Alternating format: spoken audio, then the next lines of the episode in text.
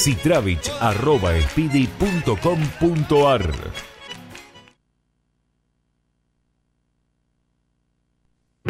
Estás escuchando Buenos Presagios en la 105.3 Radio Comunitaria.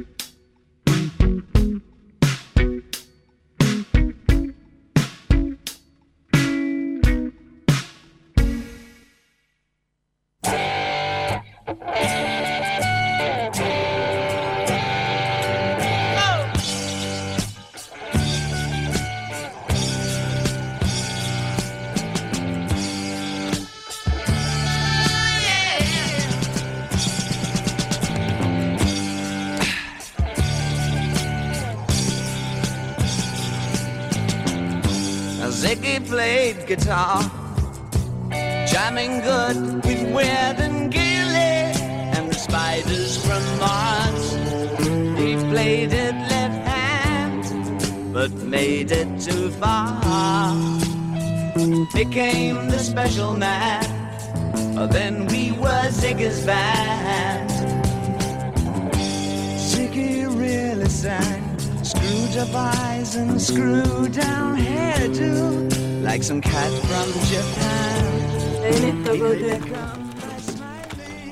Buenas tardes, comenzamos con este nuevo programa de Buenos Presagios mientras terminamos todavía de acomodar toda la infraestructura que tenemos, computadoras, todo, porque arrancamos como revoleados eh, y boleadas en el programa de hoy. Quien les habla, Juan Pablo Simonetti, enfrente mío, Pablo Pérez y a mi siniestra, Bárbara Barlamas. Y a mi diestra está Lautaro Enríquez ahí en la operación técnica de este en el programa y todos vacunades y pasándola más o menos bien en una semana que la podríamos catalogar de mierda. Así que eh, vamos a brevemente empezar a decir qué tenemos en el programa de hoy.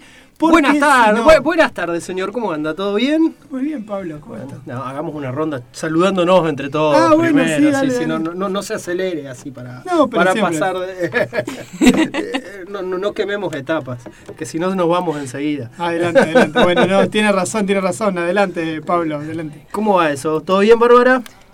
Todo bien también acá. Estoy empezando a ver si me sale hablar en ruso en algún momento intercalado. Eh, eh, podríamos decir las líneas de comunicación del programa. ¿Le parece, señorita Barlamas? Sí, sí, y además eh, a través de una crítica constructiva que hemos recibido vamos a decirlas más despacio para que puedan anotar el número de teléfono. Bueno, pasa eso, pasa como. Pueden comunicarse con nosotros al número de teléfono celular que es el 0280 423 9447. Y si quieren lo repito, es 0280 423 9447.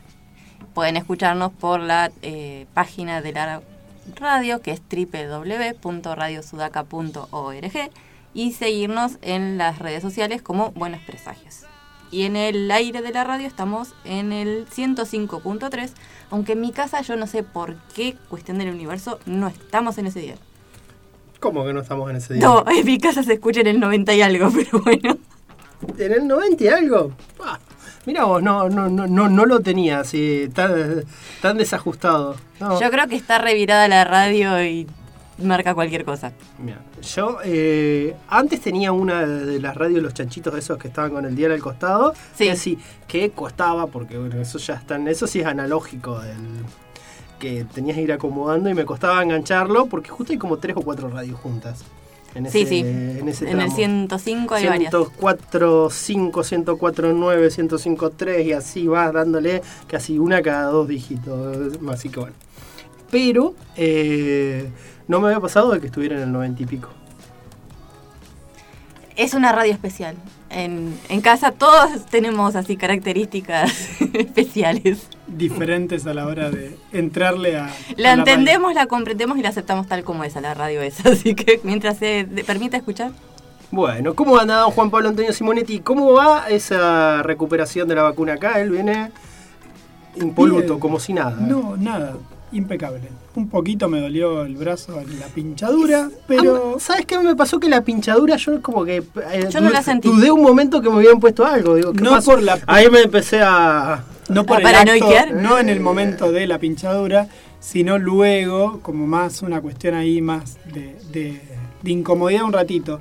Pero le decía a Bárbara hoy temprano, la verdad que estuve con el tema de que tuve esta tendinitis en el codo de la mano derecha, del brazo derecho. Estoy como haciendo más ejercitación ahí con eso. No sé cuánto me dolía de la vacuna y cuánto me dolía de estar poniendo en funcionamiento de vuelta el brazo. Eh, pero por lo demás, fiebre, eh, las articulaciones, a mí me habían dicho que te podía doler, que podías tener los mismos síntomas que el COVID porque, bueno, la Sputnik tiene como una gran carga viral en la primera dosis y menor en la segunda. Pero no, la verdad que no, por lo visto. eh, Y hemos, ven- por lo menos en lo personal, vengo impoluto también de contagios, entonces, nada. Vamos a mandar unos saludos a, nuestros colaboradores de acá, ¿sí? de la radio de siempre, a Fede, Fede Tavera. Fede Tavera lo contactamos en la semana por venir, pero justo, Fede se vacunó y también Fede estuvo medio complicado, estaba ayer estaba en cama todavía ahí recuperándose, así que bueno, pero vacunado al fin, así que ya eso es una buena. Eh, bueno, le digo, quedó el descanso, le dijimos que está bien, que lo perdonábamos por esta vez. Y a Mariela Acevedo, que Mariela Acevedo también estaba complicada de salud en estos días, así que bueno, esperamos que se mejore, le mandamos mucha fuerza, mucha energía desde acá. Y ahí le estamos escribiendo también para ver cómo está.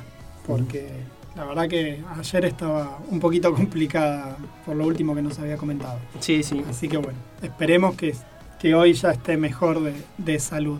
Así que tuvimos que mandar una, re- una producción de último momento de la grilla para reacomodar las cosas. Vamos a mandar Pero, reiki a mucha gente. En cualquier momento vamos a hacer imposición de mano en el micrófono y vamos a hacer reiki a ver si levantamos puntería. La, ¿qué? ¿Tomar la pala de qué? Eh, no, no, no, no. está haciendo Está- señas raras, Lautaro. Cafecito, bueno, sí, pensé que. Y hacía como un gesto extraño de llevarse algo hacia arriba. Y digo, no, no vamos a empezar a marquearnos porque es muy temprano. Quizás más tarde, Lautaro. eh, eh, sí, Depende, sí, eso sí. si, estás, si te acostaste, si todavía no te acostaste. no. Claro, claro, hay que seguir. Eh, Que justamente. que, que justamente. Que, que justamente viene por ahí. sí.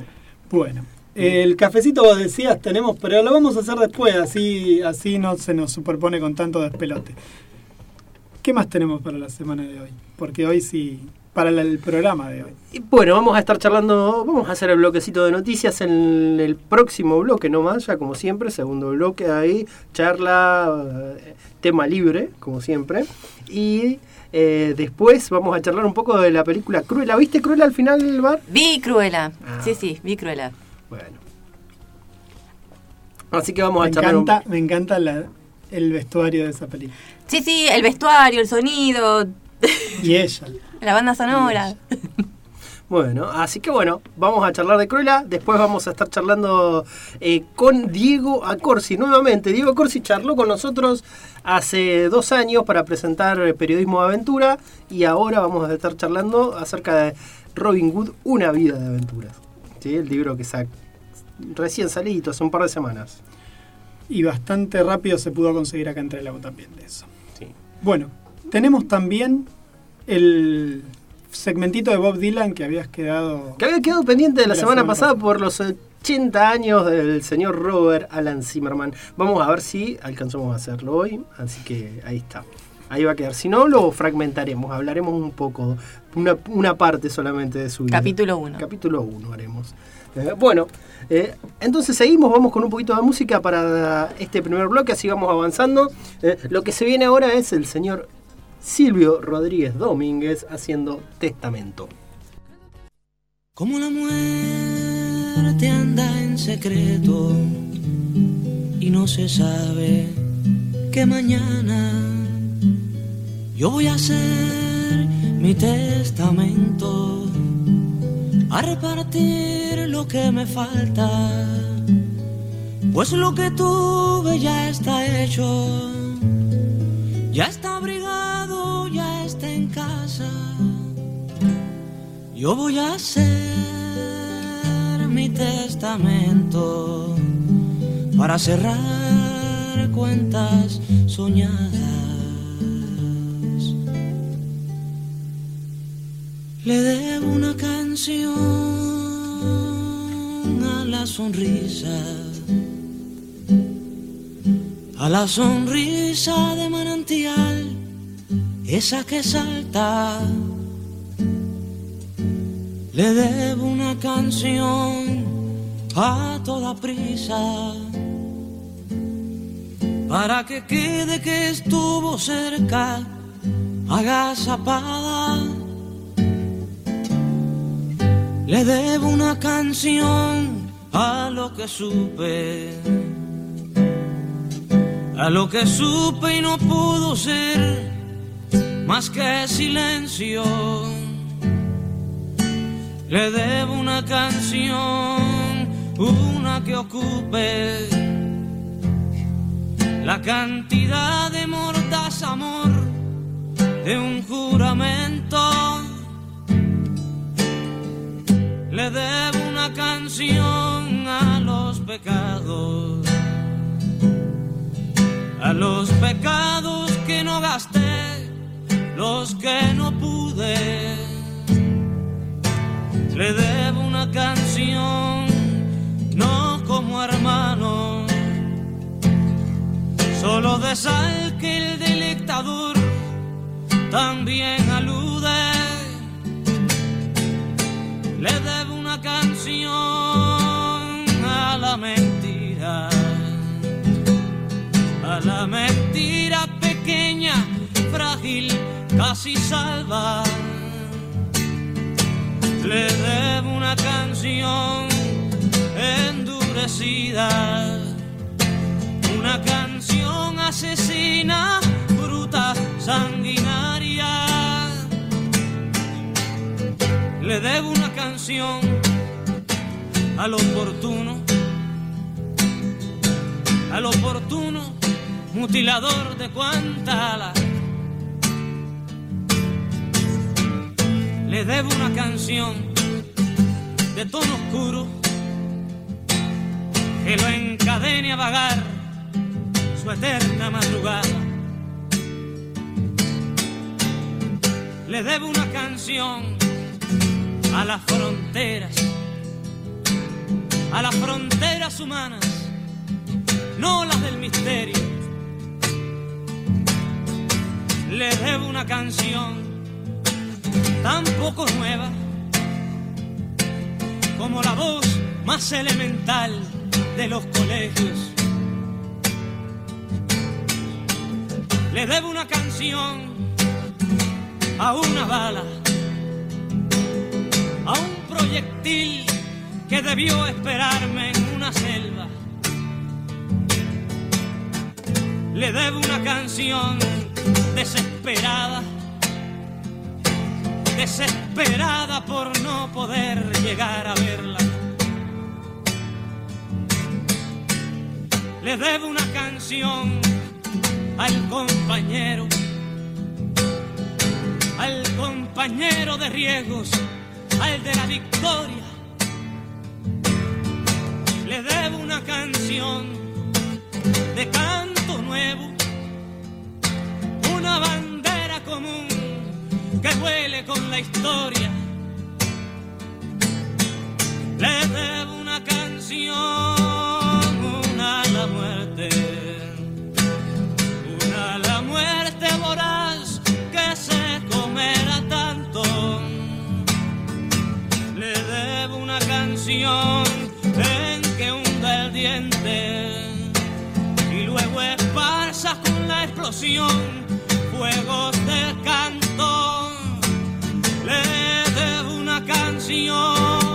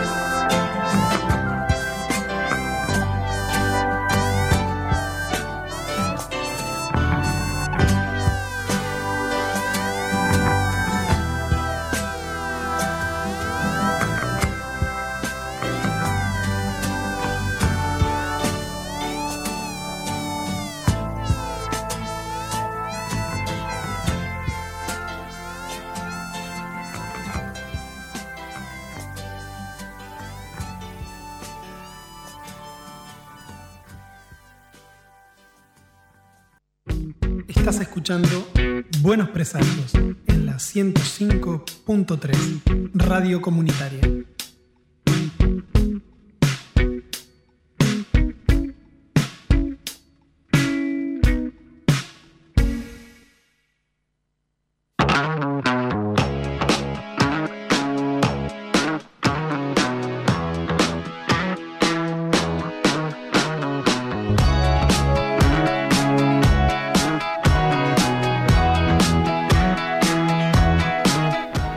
Volvimos a este segundo bloque de Buenos Presagios y arrancamos con la sección Elige tu propia aventura o noticias, como prefieran. Arrancamos, si querés, Barbarita, vos con tus novedades. Eh, bueno, la primera que justo estábamos charlando hoy a la mañana era que, eh, no sé si escucharon hablar durante esta semana de un fallo bastante polémico que tuvo un juez de Santa Fe, de la provincia de Santa Fe, en el que eh, dejó en libertad a una persona acusada de violación por el hecho de que había usado un profiláctico.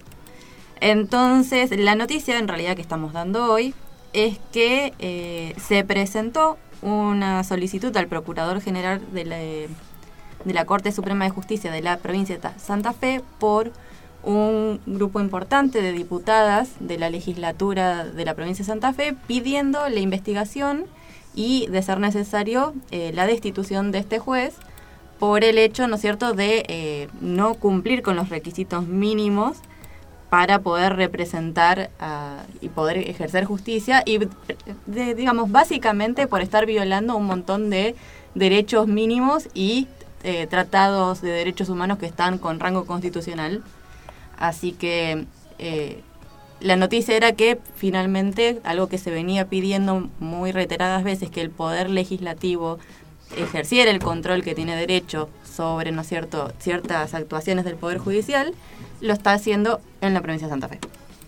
Mira vos, es como justo en esta semana, la semana del 3 de junio, eh, sí. Un fallo ah, igual de polémico. Muy me, hizo polémico. Me, me, hizo acordar al del juez de acá, el de la manada. Lo cual, con, ese, con esa tesitura, con esa forma de interpretar las cosas que, ¿verdad? Además, un nivel argumentativo en el fallo muy básico, muy deficiente, que uno por ahí está acostumbrado a que en el lenguaje judicial tienen que tratar de desarrollar un poco más y justificar sus decisiones.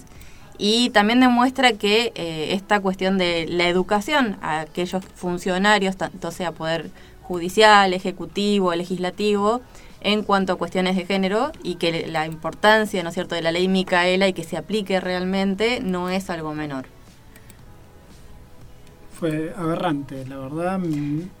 Nosotros, yo me enteré la noticia, miro por tele y en realidad estábamos mirando con Fiona. Y Fiona empezó a tratar de sacarle foto con su celu y no le daba la altura porque estábamos en el dentista, el tele estaba alto y me dice, le digo, ¿querés que le saque una foto? Así que le saqué una foto y le compartí porque, bueno, también un poco cómo están funcionando ¿no? también estas nuevas generaciones, que rápidamente sacarle una foto, armar toda una movida a partir de eso, me pareció Sí, el más tema es de que lo aberrante, la reacción social positivo eso. es importante, pero también la reacción de los propios poderes, que no quede solamente en la indignación social, sino que el legislativo que tiene la capacidad de cuestionar estas cosas lo haga. Y realmente habría que ver si eso se empieza también a, a replicar en otras provincias y también en el Estado Nacional. Ni más ni menos. Eh, bueno. Vos, Juan, querías hablar también, hacer un Sí, recuerdo. no, no sé si hablar es la palabra, pero sí al menos eh, saludar a la familia de Pablo y René la- por el fallecimiento de Hilda Fredes, que la verdad que para quienes vivimos acá en Trelew y, y de alguna manera alguna vez hemos militado en algún espacio, eh, Hilda, y además hemos militado con ella en espacios comunes, es como muy fuerte y muy doloroso. Falleció hace unos días atrás. Eh, el jueves que fuimos a vacunarnos tu- tuvimos la oportunidad de ir al entierro. El miércoles falleció Hilda. Y bueno, queremos mandar un saludo a toda la gente que está muy conmocionada todavía por eso. En particular, bueno, la familia a Pablo y a René. Pablo y René, sí. Eh, que bueno, sabemos que es una situación terrible y, y además, bueno, se nos muere alguien que para quienes creemos que, que hay que luchar por un mundo mejor, era un baluarte, era un faro, era un, un camino a seguir. Así que bueno, esperemos estar a la altura también de eso. Militante de siempre de la zona, fundadora de ATE acá en, en la, en la zona, en el valle. La verdad que sí, una tristeza que, que fue para todos. Creo que en el momento que nos enteramos fue muy raro, muy triste. Sí, sí, a mí me, me pasó tener la oportunidad de escucharla en el 24 de marzo. Creo que Alejandra Guerra decía por ahí que fue la última vez que, que ella había hablado en público en una marcha, también debido al contexto en el que estamos viviendo. Y, y es impresionante, ella seguía diciendo que, que no estaba, no, luchaba en ningún momento por el pasado, sino para que lo que viene sea mejor. Y bueno, qué sé yo, te parte, te parte el alma, te deja como, como así averiado, en una semana que además eh, no fueron las únicas pérdidas para mucha gente querida, así que a todas las otras personas que sabemos que han tenido una semana dura también en eso, también nuestro cariño, ¿no? Pero bueno, esa es como la noticia, una de las noticias más eh, interesantes o importantes para mí. Ah, Pablín, no sé vos. Bueno, eh, esta semana tenemos, a partir de ayer a las 21 horas, eh, está el lanzamiento de la programación del ciclo Buñuel Tripantú, en el que pueden ver, ahí vamos a compartir por el Face, ¿sí? Van a, se va a proyectar la película Insurgentes. La película Insurgentes es del realizador boliviano Jorge Sangines, ¿sí? Eh, es una película en la que él hace una la participación, él rescata la participación heroica de los líderes indios como Tupac Katari, Bartolina Sisa, Zárate Wilká y, y, sus vivencias ¿sí? en la época en la que el pueblo indígena eh, en Bolivia intenta recuperar eh, los territorios de la colonización. De la colonización. ¿sí? Muy interesante, lo pueden ver online y vamos a compartir ahí, Ya, eh, ya está compartido para que quienes quieran puedan verlo. Es una película del año 2012, ¿sí? que está para ver ya, que está para ver en el- mediante este ciclo, este festival, que lo sacamos ahí, lo compartió el amigo Gastón Sirixman, es del red de, de la red de festivales audiovisuales de la red de festivales audiovisuales patagónicos. Ando, bueno, no, no sé leer, gente, disculpen. Hoy estamos trabados. Hoy estamos trabados. Bueno, ahí lo compartimos ya, Pablo, por, por lo menos por el Face, ya está compartido. Eh, hay un montonazo, siempre están apareciendo todo el tiempo los festivales, eso sí es altamente positivo, de, al menos de este contexto. El tema es que siempre existieron, pero ahora podemos acceder a ellos porque están virtualizados.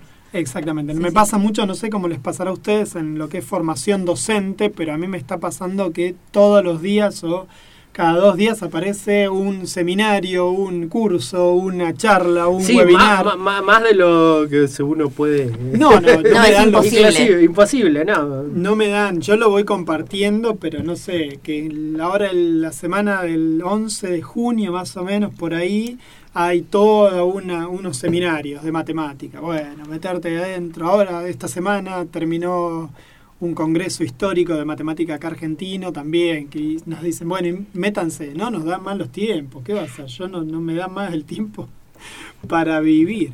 Eh, quería comentarles una linda cosa. Salió una la edición número 2 de la revista virtual de Comiqueando, que es una eh, revista histórica de información y una de las personas que justamente trabaja eh, en esa en la producción de esa revista es justamente Diego Acorsi, uno de nuestros entrevistados de hoy, nuestro único entrevistado de hoy.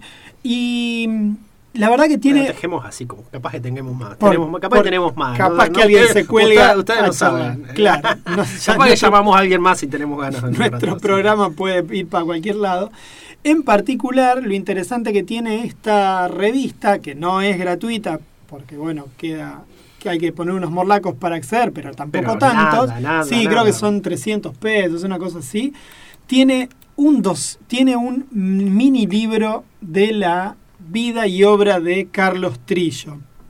Eh, más de 90 páginas de, de trabajo, de investigación Así que bueno, recontra recomiendo que eh, accedan a ese material. Yo todavía no lo pude ver.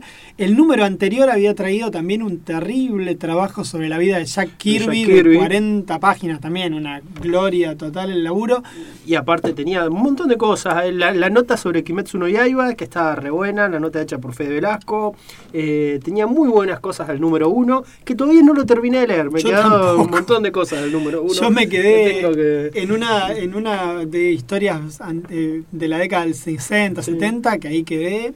La animación tiene también un decálogo de la animación argentina de, de, no sé, creo que los últimos 30 años, algo así, que tenía un montón de cosas para sacar. Material así para, para chorear, para hacer informes acá en el programa. Sí, cosas así, aparte, ni tranquilamente. hablar, ni tranquilamente. Eh, Fuentes de inspiración. Sí, fuentes de inspiración. Home- para home- homenajear ahí esos artículos, sí, para homenajear esos artículos. Y otra cosa interesante que tiene es que además, si se meten en la página de Comiqueando Shop, que así se llama eh, formalmente el lugar donde pueden ir, hay un montón de material gratuito para descargar. Revistas viejas de Comiqueando convertidas en PDF o en CBR, para el formato que te parezca más práctico leerlo, casi todas están en, en PDF y están muy buenas. Yo tengo una gran colección de comiqueando. Me faltan varias, pero bueno, con esto estoy leyendo las que nunca conseguí. Y lo que está bueno también de la revista es que si entran, tienen el acceso mediante código QR o mediante los links. Si vos la compras, te da acceso a podcast y a videos que no están tradicionalmente. están abiertos Que no están abiertos, que están solamente para los que compran pueden acceder. Así que están muy interesantes. En el primero, por ejemplo, hicieron un podcast sobre cómo llegaron a la confección de la, de la comiqueando, cómo lo hicieron y, y todo eso. que Todo ese material, en lo personal, no pude escuchar nada todavía. Así que ya en va- vacaciones de invierno me voy a sentar a leer todo eso, porque es un enorme. Un traba- Tiene casi 300 páginas este, esta revista, si mal no me acuerdo. Así que bueno, una locura. Barbie, ¿querés Eh, comentar algo? Tenías Yo algo tenía la noticia, así siguiendo en la línea de charachera, de que En las líneas judiciales de acá. eh, en las líneas judiciales sí, acá, eh, Paulo Conin, Conin, atento acá. Pablo Eh, está, pa- atento Pablo está dándonos nos gusta en las publicaciones sí, de sí, Facebook. ate- ¿eh? atento Paulo, así que. Eh, el, uno de los eh, integrantes del grupo musical Megadeth fue eh, excluido, despedido del grupo musical por un escándalo y una causa que tiene abierta por grooming por el resto de la banda. No. Sí, eh, el guitarrista David Ellefson, creo que se, se pronunciará así el apellido, desconozco. Del pero hijo bueno. de Elef. Elefson, sí, pero fue se anunció oficialmente en las redes sociales de la banda de que ya no pertenece a ella y que eh, más allá de eh, esta cuestión mediática que puede surgir con las denuncias y acusaciones, que no fue una decisión tomada ligeramente, sino que es algo que se venía ya charlando y que bueno ya no formaba parte de la banda ni eh, del Ni contenido que publican ellos. O sea que el bajista ya deja de pertenecer a, Sí, a Megadeth. a Megadeth. Una noticia más que te la estoy robando, Barbie. Que, Adelante, adelante. que es, eh, cancelaron después de, por lo visto, el estrepitoso fracaso ¿qué pasó de, un mes? sí, de Jupiter Legacy, la segunda temporada, que donde explicarían, donde entrarían un poco más a jugar eh, la historieta de justamente Jupiter Legacy. A la miércoles se canceló, yo me quedo así como boquiabierto.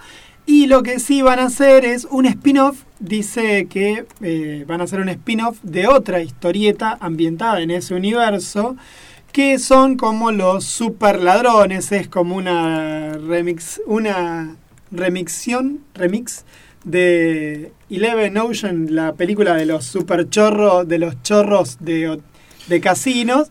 Nada más que. La clásica Haste Movie. Eso está Ah, bueno. ¿sí? Eso, eso lo Haste de Movie. Haste Sí. Movie se No llaman así. Ese, es el subgénero. Película de atraco. Y por eh, un capítulo de, de Ricky Morty. En un capítulo de Ricky Morty hacen como un homenaje parodia a la Haste Movie, que es un capítulo que es un delirio. Tenés que seguirlo con 20 ojos, porque no podés sino. Bueno, continúe. Yo no, hice, no, no, hice- un paréntesis ahí. No, no, no, te estaba escuchando. Lo que pasa que justo nos escribe eh, Mariela Acevedo que está quedó internada anoche y que bueno, que ahora está un poco eh, mucho mejor o un poco mejor. Así que le estaba contestando mientras te escuchaba. Esto que decías, bueno, básicamente es esto. Son una banda de super ladrones que un día dicen, che, ¿por qué seguimos choreando en Estados Unidos si están todos los superhéroes ahí? Y se mudan a otro país que no tiene superhéroe a chorear. Y claro, sí, está el meme del morocho haciendo así con el dedito acá en la sien. Bueno, eso mismo. Y bueno, y como en todo lo que ocurre en las historias de Mark Millar, en general, bueno, hay una vueltita de tuerca ahí con algunos de los personajes, qué sé yo. Y se supone, se supone que esto es lo que van a hacer en Netflix. Que, cal- que si, y lo llamaron a Mark Millar, por lo que dicen, para que Sí, sí, escriba sí. los guiones. Se dieron cuenta de que cuando el autor está vivo conviene consultarle un par de tips a ver cómo, Claro. Sí, cómo como Game of. Thrones y la última temporada, me imagino, claro. Ah, Ahí suena de fondo la, pel- la- la música de la película de, de, de Golpes original. El Golpe, la película de Paul Newman y Robert Redford. No sé si la quieren Sí, ver, sí, sí. Si la vieron. Yo soy ultra, ultra recomendada. Película creo que es del año 70, 72, por ahí. Esa es la película definitiva de, De choreos. de choreo. Ah, yo soy muy fana, muy Hermosa. fana de ese tipo de género de choreo. Me encantan. Puedo estar horas mirando cualquiera de las versiones. ¿eh? Bueno, podemos hacer un, Un especial. Y nunca- y hicimos. Podemos ver, nunca hicimos. podemos ver, podemos y podemos charlar de el señor Lupin. Hace- a- a- Arsen- Arsène a- Lupin. hacer Lupin, de paso, ya. Sí, sí. Ya que estamos. Y, El y ahí metemos. ¿Vieron que está la serie de Lupin? ¿Esa la vieron? No. Sí. Vi un solo capítulo. yo, No, el primero. Yo la vi. Le dicen que no está tan Va, no entera. Vi dos, tres capítulos, pero no son tantos. Y igual parece que hay una segunda temporada. No hay que ser purista, pero está bien. Yo vi algo, el primer capítulo me gustó, me Está pareció bien. que estaba lindo, pero no sé. No es, obviamente, una adaptación. Es como si uno quisiera comparar, no sé, el- las de Sherlock Holmes originales con después distintas adaptaciones que quieren ser modernas, como cuando quieren hacer que Sherlock Holmes sea mujer. Que está, está bien, pero no es lo No mismo. es que sea nada malo. de- Está- no, pueden ser buenas adaptaciones, pero uno tiene que verlo como que no tiene que ser idéntico. Eh, yo no tiene sé que adaptarse a la tecnología del momento también, porque no era lo mismo un robo de Lupin en el siglo XIX que un robo de un Tal Lupin cual, en el tal siglo cual, tal cual. XXI. Si no sabes ayornarte teniendo un montón de cosas, ya es como. Está re complicado. Bueno, eh, yo no sé si charlé de Miracle Workers la semana pasada, pero empieza la tercera temporada de una serie donde está... Vi que compartiste algo Sí. esta semana en un grupo de WhatsApp Por al que su- perte- pertenecemos, pero no, la verdad no lo ubicaba ni, ni creo haberte escuchado nunca nombrarlo. Porque es una cosa como ¿Es muy... la que está el actor de Harry Potter? Danny Radcliffe, sí. Ah, y está escuché, el está otro... muy- Sam Buscemi es el actor... Steve Buscemi. Steve, Steve Buscemi. ¿Es Dios? En la primera temporada es Dios. Ay, no, no, no. Es, a mí me queda claro que un día se juntaron 10 tipos, pusieron unos mangos y dijeron, che, ¿hacemos este libro? Porque por lo menos las dos primeras temporadas están basadas en libros de un británico que son, que ahora no me voy a acordar del autor, pero no importa. Lo pueden buscar porque son el título de la serie, es el título de- Del de- libro. del libro, Miracle Workers, justamente, el- la primera temporada, tiene el nombre del libro, se ve que el tipo se droga con, no sé, con qué, qué toma, pero es un delirio. Dios, que es un retrasado total, decide un día que ya está, que la Tierra le salió mal, entonces la va a dar de baja. Y Dios es hijo, obviamente, de Cronos y de, de Gea, donde, eh, bueno, es como el pibe es como, bueno, el nene salió así, y hizo la tierra, y bueno, no le puso mucha onda. Es un delirio. Es Acá encontré el nombre del libro, sería un- traducido algo así como ¿Qué en el nombre de Dios? de Simon Rich. Bien. Eh, el tema es que es la primera temporada. La segunda temporada es otro libro del mismo autor, transcurre en la Edad Media y este tercero transcurre en el lejano oeste como en 1800, 1790, 1800. En el lejano oeste, donde siempre hay una cosa de lo religioso metido. En este caso, Radcliffe es el cura. Y Radcliffe es buenísimo para hacer comedias, ese tipo. Tiene una cara de boludo tan grande y tan importante que es muy bueno porque parece como que todo lo que le pasa en la vida le cae como del cielo, como que Estaría re bueno alguna vez, mm, si quieren, si ustedes tienen ganas, analizar y ver las películas que hace Radcliffe. Porque Radcliffe. Tiene muy interesantes desde- películas. que de- desde que terminó, hace todas películas, que aparte son todas películas raras, que son películas que tienen eh, cuestiones que no, no, no son películas normales, eh, tienen guiones y son historias bastante retorcidas. En general están muy buenas. La de las armas que tiene él En está las con manos. armas- con la- la- Después la del La de cadáver. es el la cadáver. la él es el cadáver, está hermoso. El cadáver de Horns, Horns es genial. Horns, la película que está basada en un libro de Joe Hill, es excelente, está muy buena. No leí el libro, pero ¿saben qué? Me parece que me parece que la película está capaz que debe ser mejor, no sé. No, vos ¿Sí? sabés que ¿No está tan también? buena, está tan buena como la película. La película está tan buena como el libro. Sí, es muy No bueno. lo leí. Yo leí el el, que leí de Hill que me gustaría que lo adapten es el traje del muerto. Porque yo lo veo al traje del muerto y digo es una película cuando lo leo al, al traje del Yo no muerto. puedo evitar mira, leer El traje del muerto y pensar en Christine. No lo puedo evitar. Yo lo veo, el traje del muerto me parece una película, está hecho, es un guion de una película y no sé por qué no lo adaptaron todavía. Eh, estaba, a mí, a mí quizás es la que menos me gusta de, él- de él, pero Horns es una belleza, Horns está, está muy bien, es un librazo. Y la película está re bien hecha, porque vuelvo a decir, el tipo tiene una cara tan especial que convertirlo en un... Para los que no sepan de qué trata, es básicamente un tipo que un día se levanta y tiene un par de cuernos y la gente ante él empieza a confesar sus más aberrantes pecados y hay un asesinato en el medio. Eso es la película. Es el libro también. Es genial. Pero bueno, eh, Y- todas esas novedades tuvimos. Yo quiero comentar otra cosita que ya tiene fecha de estreno, Why the Last Man y El Último Hombre, como quieran decirle. Sí, la obra de Brian Cabawan que salió durante el sello Vértigo en el- la década pasada, o la década pasada pasada, ya estamos hablando de los 2000, ¿sí? aunque bueno, ya nuestras canas, no, nuestras canas y nuestra capilaridad no, no nos dejan mentir sobre nuestra edad. Eh, bueno, sí, eso ya pasó hace casi 15 años atrás. Así que bueno, eh, un cómic hermoso que está siendo adaptado, va a salir por la cadena FX, ¿sí? que no sé ya a quién pertenece, la verdad he perdido la... eh, Entre todo esto debe ser todo, debe ser de Es de Disney. Fox, ¿no? Sí, sí, es de Disney. Es de Fox, Disney, de- todo- todo- Es de, es de Disney, sí. eh, bueno, va a salir la adaptación de este hermoso cómic, uno de mis cómics preferidos de los últimos años. Eh, salió entre el 2002 y el 2008. Why the Last Man. Sí, ya habíamos hablado porque hace un mes creo que comenté que había salido una parte del tráiler en, eh, en la presentación de, de un de Star, la, el, ¿cómo es que se llama? Es el servicio de streaming nuevo que va a sacar Disney que va a tener cosas que no va a poder, que no pone en Disney Plus. Así que bueno. Se supone que es como un contenido Sí, más contenido adulto. más adúltero, sí. Eh, así que bueno. Este es el estreno que va a haber y va a ser a partir del 10 de septiembre, así que bueno, ahí vamos a estar. Y esta semana se estrena Loki. Sí, y hace unos días se estrenó Sweet Tooth. La- Vi tres capítulos ya de Sweet Tooth. Ayer se estrenó Sweet Tooth. Ayer fue, mira, ahí estaba por subir la noticia, no me acordaba eh, cuándo había estrenado. Cómic de Jeff Lemire. completo de Jeff Lemire. Cómic de Jeff Lemire, sí, adaptado a Netflix. Yo no lo leí el cómic, el cómic de Lemire, así que dicen que es muy lindo, que está muy bueno. Eh, lo que vi hasta ahora de la serie me pareció muy, muy linda. Eh, sí, es una cosa interesante. Yo la empecé a leer y la fui como abandonando con el tiempo, no me acuerdo por qué, y nunca la terminé. Porque creo que la llevaba al día y después me, me perdí, me perdí alguna cosa y a la miércoles.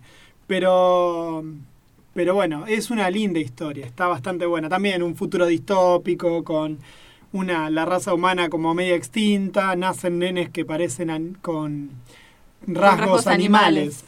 Entonces también muy interesante la, la, postura, la idea. Y la vida de este nene que es criado por un humano en su casa y un día, bueno, ocurre una situación y tiene que salir al mundo a ver qué carancho pasó.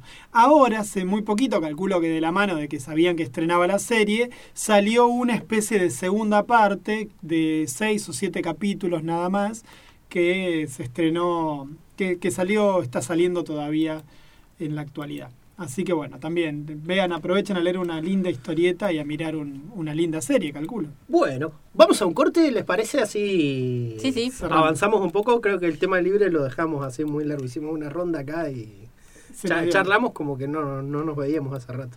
Como bueno, lo que no podemos hacer en la semana, pues no nos vemos, lo hicimos acá. Bueno, Lejos en Berlín de Fito, escuchamos ahora.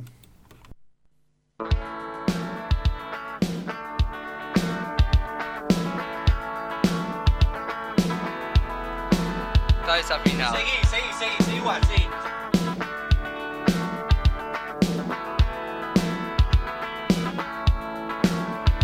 No más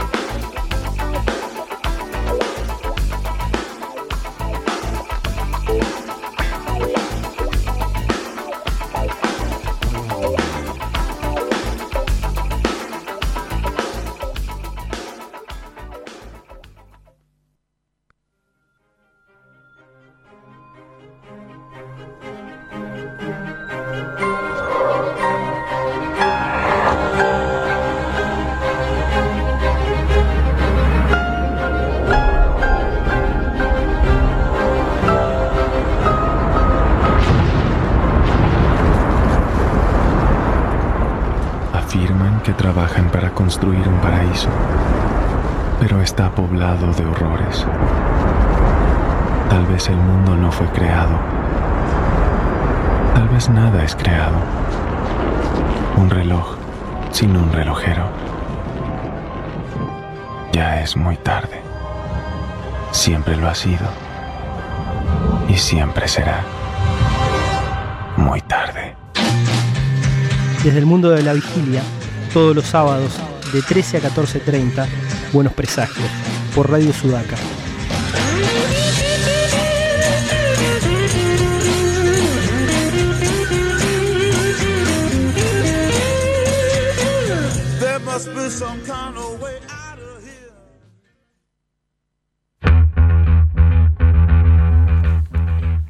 Arrancamos el tercer... Bueno, arrancamos el tercer bloque de Buenos Presagios. Estamos ahora por hablar de una película. Primero, les recuerdo que nos pueden escuchar por www.radiosudaca.org, ¿sí? en el 105.3 de su día, acá en Trelew Chubut. Y si no, nos pueden escuchar justamente ahora que estaba charlando la otra cosa con mis compañeros. Pueden escuchar los recortes del programa, pueden escuchar el programa siempre que quieran en Spotify, en iVoox, en sus distintas plataformas de podcast favoritas. Ahí van, buscan y tienen las distintas secciones de Buenos Presagios, reportajes, ¿sí? después eh, noticias varias, lo que sea, pueden volver a escucharnos desde iVoox, i- Spotify, iTunes, el que sea. Estamos escuchando de fondo a Florence and the Machine, ¿sí? Hermoso, hermoso grupo que pueden escuchar ahí. Creo que el Teeny Disc Concert está muy lindo. Tiene un montón de cosas bastante interesantes. Y acá está haciendo una versión de Cruella. La canción ¿sí? original de la película. ¿Cómo era que se conoció acá en su momento? La de 1961. La noche de las La narices noche de frías. las narices frías. La noche de las narices La noche de las frías. La noche de las narices frías. Vamos a hablar un poquito ¿sí? de la película, de Cruella. Estrenada la semana pasada, la vimos todos, coincidimos. Eh, Se dio una alineación de planetas casi inédita acá, en la que siempre hay alguno que, que ah, leíste, ah, sí, sí, no. ¿Viste? Sí, sí, no. Siempre hay alguno, un par que, fallamos en esto, pero bueno, ahora no. Todos coincidimos y vimos Cruella. ¿eh? La película de Craig Gillespie, estrenada el jueves pasado. Vamos a hacer un pequeño raconto del argumento antes de ponernos a debatir nuestra- nuestras cosas. ¿Qué va? Habla del nacimiento, nos pone. mm, Hablamos de la noche de las narices frías, de los 101 dálmatas en realidad, ¿sí? Un clásico de Clásico Disney. de Disney, ¿sí? Que yo Cruella. no sabía que era un libro. Es un, clas- es un libro. Es otra de las cosas que Disney sacó de la literatura infantil y convirtió en película. Yo no tenía Ah, la mira, ¿de quién idea. es? No, ni idea, pero está cuando ves los créditos al final de la peli aparece. Basado en la novela, tanto. Ah, bien, vamos a Sí, ahora lo vamos a buscar, sí, sí. Bueno, Paulín, Bueno, perdón, me metí. eh, ¿qué? Esto nos ponen, eh, es una especie de precuela, pero no es precuela, después lo voy a, eh, lo, lo voy a expandir un poco, porque eh, nos pone a, a ver, eh, no, nos, pone a, no, nos pone en perspectiva con el nacimiento de Cruella, la protagonista de la película, la que es la mala de la película original. Nos habla del nacimiento de Cruella, de su infancia, de un montón de cosas que van pasando y cómo Cruella crece tiene una antagonista que es la baronesa, que es la mala de esta película. Eh, Estela es el nombre de nuestra protagonista, de Emma Stone. Cómo va creciendo Estela, cómo sobrevive siendo una ladrona de pequeña en las calles de Londres. Está re bueno, está ambientada en los años 60 y 70, cómo se adapta la música que usa. Es, creo que lo más destacable de la película es la banda sonora Yo, y qué bien eh, encaja veo- en cada veo- escena. ve- Veo acá en la gestualidad, en los ojos, en un montón de cosas que a Bárbara no le gustó. La película eh, Ah, no me cerró del todo, pero la música fue como me Creo mantenía que, creo en que toda la, la, película. La, la banda de sonido han gastado una fortuna. Una fortuna en la banda de sonido. pero Banda no solamente eso, es como que cada escena el sonido y la música encajan a la perfección. Está la imagen y el sonido sumamente sincronizados con la música. Sí. Bueno, nos ponen eso, nos ponen contexto, nos explica el porqué de Cruella es como es, eh, de dónde viene, sus orígenes, su familia, y, y bueno, y ahí le da un giro a la historia. Y a mí lo que me parece acá es que también lo he charlado en varios lados, lo charlé por Facebook con el señor eh, Gastón Sirkman, por ejemplo, en sus microcríticas, esas que hace todo, todos los días prácticamente, hay una.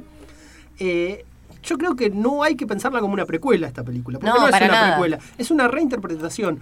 Es lo mismo que quien vio Maléfica, vieron Maléfica, la película de Angelina Jolie, También son reinterpretaciones de los personajes, que aparte lo que tienen de interesante es que reinterpretan a los personajes eh, femeninos que siempre eran la- las malas, así en el universo de Disney. Muchas de estas eran las mujeres más poderosas e independientes y bla, bla, bla.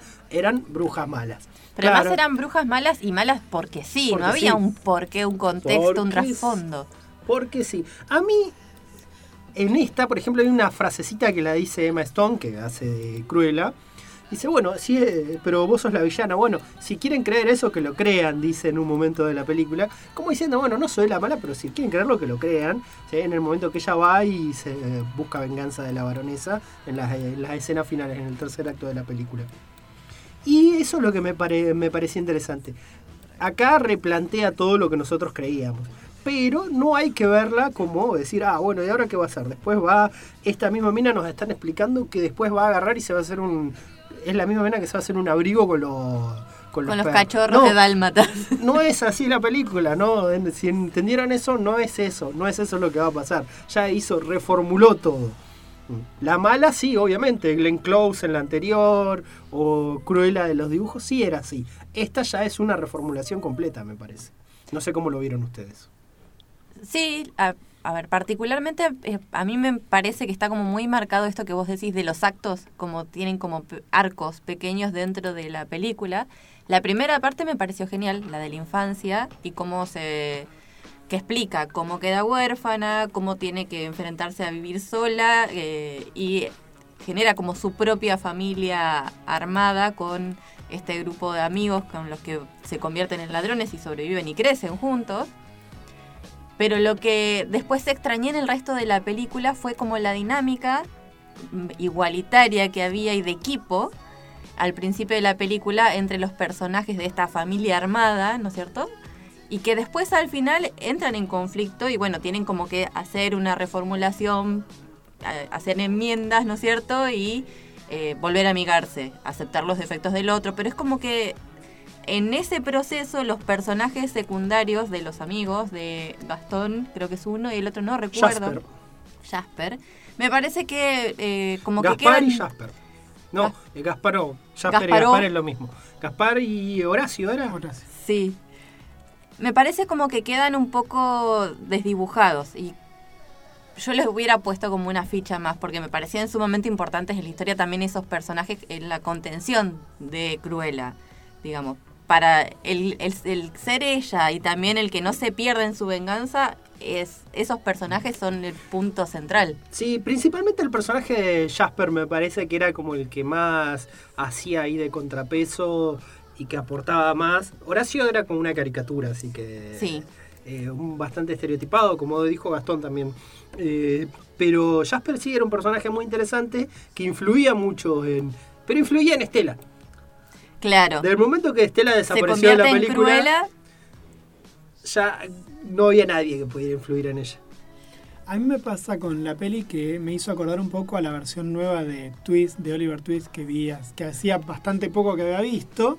Me hizo acordar un poco de esa dinámica, sobre todo la parte de la infancia y la adolescencia. Eh, y después, bueno, qué sé yo, me parece que es como de vuelta, es el sin, yo venía pensando hoy un poco que es el, es el estilo de las pelis en este momento. Las mujeres mm, protagonistas con ciertas características, me parece que es como una especie de cosa pendular donde ahora están todas en el modo Harley Quinn. eh, y cuando termine esto, se encontrará, no sé si un equilibrio, pero sí quizás otra figura femenina donde no necesariamente tenés que estar media desquiciada y al borde del asesinato para ser una mujer que puede tener características de fortaleza, de avance, de potencia y un montón de cosas. Que eh, se ve mejor esa, esa mirada en la segunda peli de Harley Quinn, donde ya el personaje está como más asentado. Pero acá Cruella en un momento parece una desquiciada. Y yo creo que eso le, le quita un poco. Mis hijas estaban fascinados, ¿no? Digo, estaban expectantes, la miraron con todo lujo de detalle. Yo en un momento me puse a boludear con el teléfono, porque bueno, ya me había medio aburrido, pero en líneas generales me, me parece, está pensada para ellos. En particular, Fiona estaba fascinada mucho más. Y bueno, y, y, to- y los tres totalmente subyugados por el personaje de, por la, la actuación de ella como Cruella, ¿no? Que es una actriz que cada vez queda más claro que es súper versátil para hacer personajes, porque un día está haciendo una comedia musical, otro día está haciendo de una desquiciada con estas características. Digo, eh, Emma Stone es, un- es una actriz de la hostia. Sí, las dos Emas ahí se robaron la película porque hay una cuestión de la gestualidad corporal que imitan muy bien al dibujito. Hay un homenaje en la gestualidad del malo, por ejemplo, la baronesa, esta cuestión de llevar los perros y la- es como detalles ínfimos, pero el- la columna y cómo camina era idéntico al dibujo. Y una persona no camina así. Bueno, después está el vestuario, ¿no? Que a mí me pareció brillante, una belleza. Yo que soy una bestia bruta con esas cosas, que de pedo sé que calzoncillo voy a usar todos los días y no lo combino con las medias. eh, pensar en toda esa estructura, el diseño, me pareció precioso. Eh, había leído la crítica que Gastón eso medio le había cansado, ese juego de te hago, un, te hago un una cosa y te lo, contra, te lo contradigo, pero a mí me pareció fascinante, a mí me divirtió mucho eso, justamente, ¿no? Que hacer un, un desfile de moda y otro desfile al mismo tiempo, me pareció precioso. Me, me- pareció una linda peli, Re- remix de un montón de otras que uno ya conoce. De hecho, íbamos a ver si veíamos, tenemos pendiente Taxi Driver ahora con Les Pibes para, para ver, bueno, justamente, ¿no? ¿Qué cosas toma el Joker, Joker de Taxi Driver? ¿Qué cosas toma también? Igual, yo creo que si quieren ver a esa, sería mejor ver el Rey de la Comedia. Que ese- es la anterior a esa. No, no, eh, el Rey de la Comedia es del 80, 81, es después de Taxi Driver, pero esa sí es la que más le ha afanado Al Joker. El Joker. Bueno, El Rey de la a- Comedia. de vamos a mirar las de dos. Scorsese también. La vamos a buscar las dos. Eh, ¿Y vos, Pablo? me gustaría, el Joker en particular. ¿Cómo, ¿Qué es la, la definición de la película? No, a mí me gustó, me pareció re interesante cómo, cómo reformulan el personaje. Eso es lo, lo principal, cómo está, cómo está armado, cómo Emma Emma Stone lo lleva. Y cómo es. Me, me gusta toda esa dinámica de, de la película de cómo va porque no te aburre en ningún momento. Empieza y sigue y sigue y sigue. No hay un momento de que la película, vos decís, tiene, bueno, entró en una meseta, dirían las autoridades de, la ciudad de Buenos Aires, eh, eh, no entra nunca en una parte que te aburre. ¿sí? Eh, y me parece que está buenísimo eso, cómo la llevan, los personajes están todos buenos, tienen hasta el... hasta el mayordomo tiene que tiene pequeña para una pequeña aparición eh, también este es un personaje re interesante, el que, bueno, no, no, no sé si spoilear o no, hemos dicho bastante, pero bueno. Sí, sí. Son todos personajes interesantes, todos los personajes tienen su momento, eh, la película avanza un montón y tiene esto, lo de poner una perspectiva distinta sobre lo que es Cruella, sobre lo que son la- es las mujeres así en este tipo de películas. Y está interesante que lo empiecen a variar, que nos muestren otra óptica y que podamos entender a veces que somos ya otras películas, porque eso es lo que después yo, eh, con lo que choco cuando a veces lo charlamos, que estas películas no tienen ya nada que ver, son todas cosas nuevas y bueno, la música es lo principal, lo que más me gustó. Y quiero rescatar también la figura del director, Craig Gillespie, que es un tipo que se adapta a todas las películas que hace y que si ustedes vieron tiene una tiene una carrera, le voy a nombrar las películas anteriores que vimos. Por ejemplo, si vieron Lars and the Real Gear, la película de Ryan Gosling, película hermosa, hermosa, hermosa, Lars and the Real Gear, en la que Ryan Gosling está enamorado de un maniquí. ¿sí? Eh, después está Friday Night, Noche de Miedo, una película de vampiros eh, con Colin Farrell allá desde principio del 2010, por ahí, que está muy buena, es un... eh, es una remake de una película de los 60, de los 70, 80 y eh, hay Tonya, la película No, sobre la vida de no. Tonya Harding, que trabaja justamente Margot Robbie haciendo de Tonya Harding la patinadora, que es un peliculón. ¿sí? Todas películas que van en distintos tonos, comedia, drama. ¿sí? Y como ahora en esta, este es un collage también. Así como las vestimentas son un collage de cosas, la película es un collage de un montón de, de situaciones dramáticas, de situaciones eh, de comedia, de acción. Sí, por momentos también es una, Sí, sí, sí. es una excelente peleadora. No, no, eh, está buenísimo. Cruella. Me parece re Eh, la película. La Me, gusta mucho esa escena en la que aparece y le dice, bueno, dos se van a poder, los dos primeros que se acerquen, dice, van a terminar gravemente heridos. Sí, cuando los guardias están ahí, que bueno, me pareció excelente. Una cosita más, la novela es de 1956 y estuvo escrita por Dudie Smith. La verdad, ni la más remota idea, se llama así 101 Dálmatas y luego Disney le compró los derechos para hacer la, la película. Hay otra película basada en, el, en un libro de, también del autor que es El Castillo Soñado y fue una película del 2003. No tenía la menor idea, pero bueno, San Wikipedia nos está tirando una data ahí. Eh, eh, Doody por Dorothy, Dorothy Gladys Smith, el 3 de mayo de 1896 nació, en Inglaterra obviamente. Eh, así que bueno, ahí tenemos un poco más. Disney fue muy inteligente al sacar obras más o menos actuales, contemporáneas de él, más clásicos de la literatura para hacer sus películas. Claramente con eso fue un golazo. Pero bueno, listo. Cortamos acá. Listo, cortamos por acá. Bueno, entonces ahora vamos a seguir con Perfidia de la Portuaria, un poco de música y ahora sí volvemos y charlamos con Diego Acorsi sobre la biografía de Robin Hood.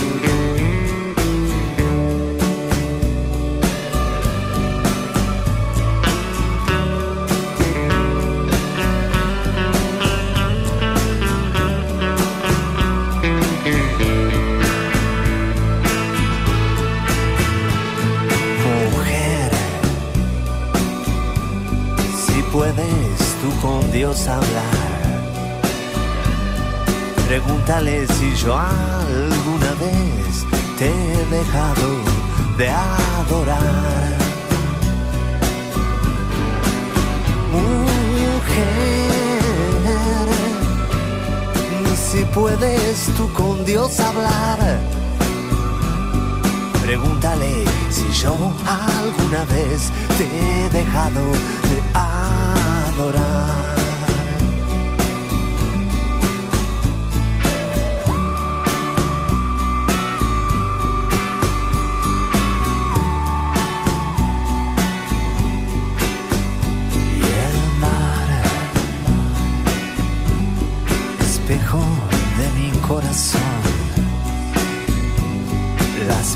Que me ha visto llorar la perfidia de este amor.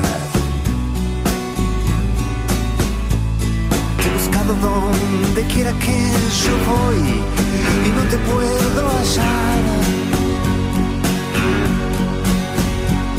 ¿Para qué quiero otros besos si tus labios no me quieren ya besar?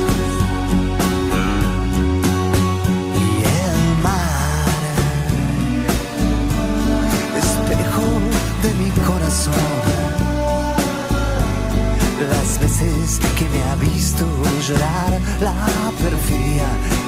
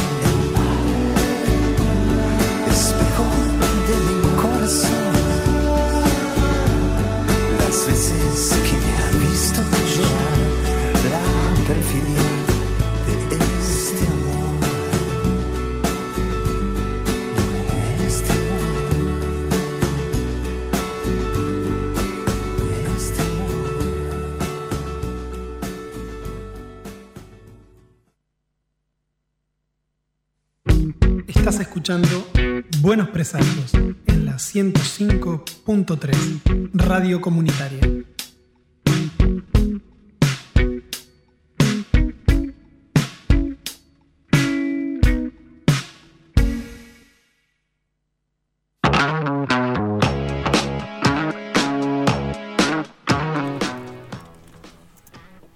Nuevamente en Buenos Presagios, hoy sábado 5 de junio del 2021, siendo las 14 horas 14 minutos, empezamos en el cuarto bloque y estamos en comunicación con el señor Diego Acorsi. ¿Qué tal Diego? ¿Cómo estás? Pablo te habla.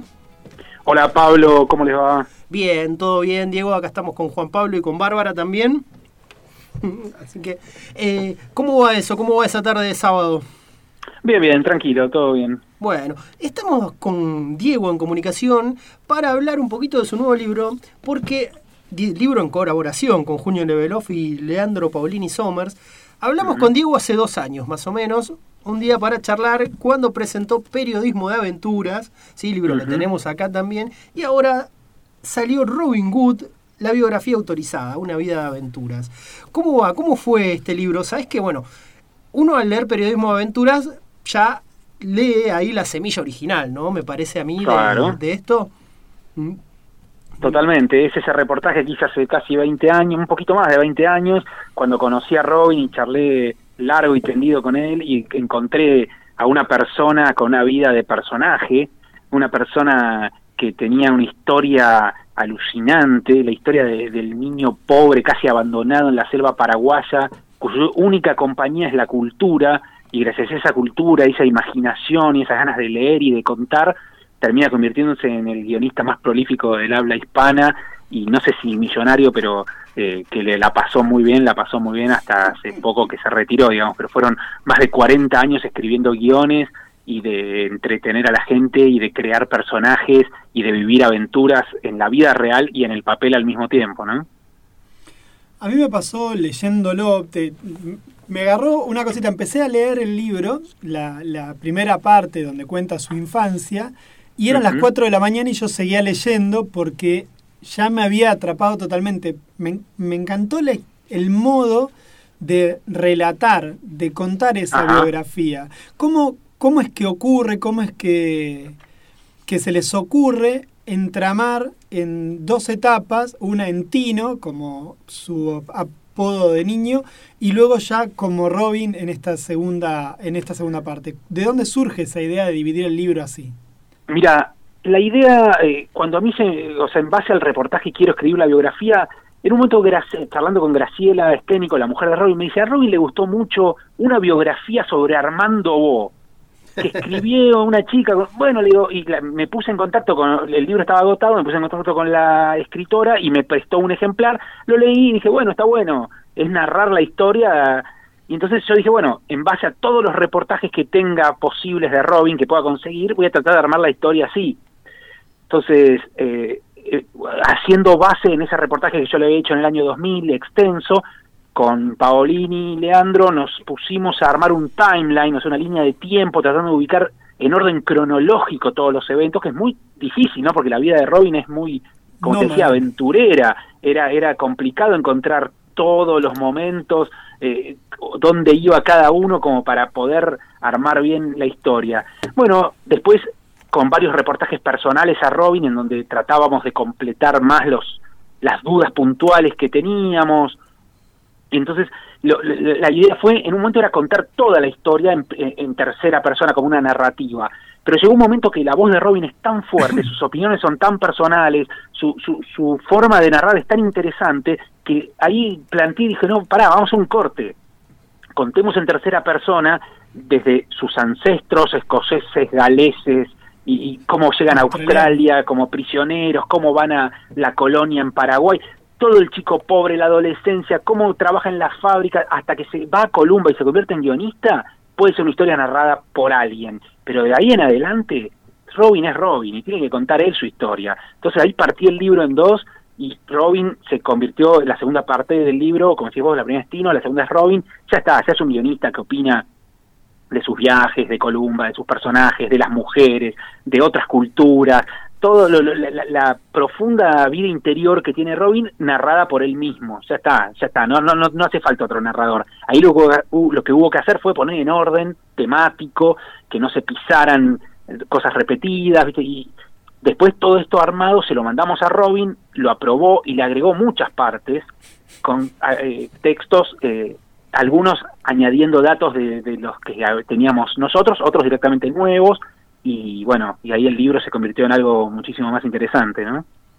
A mí me, me acordaba cuando vos, no me acuerdo si fue en un, en un podcast de Comiqueando, que contaban cuando, creo que fue al poquito tiempo que se entera que Robin se retira, donde, donde bueno, hacen, creo que hay un, hay un podcast de Comiqueando que hablan un poco sobre Sí, la vida de sí. Robin Wood, y ahí tu laburo también como eh, webmaster de la página de Robin Sí, Wood, claro. que ahí tuviste que estudiar como, como perro para poder llevar adelante ese laburo.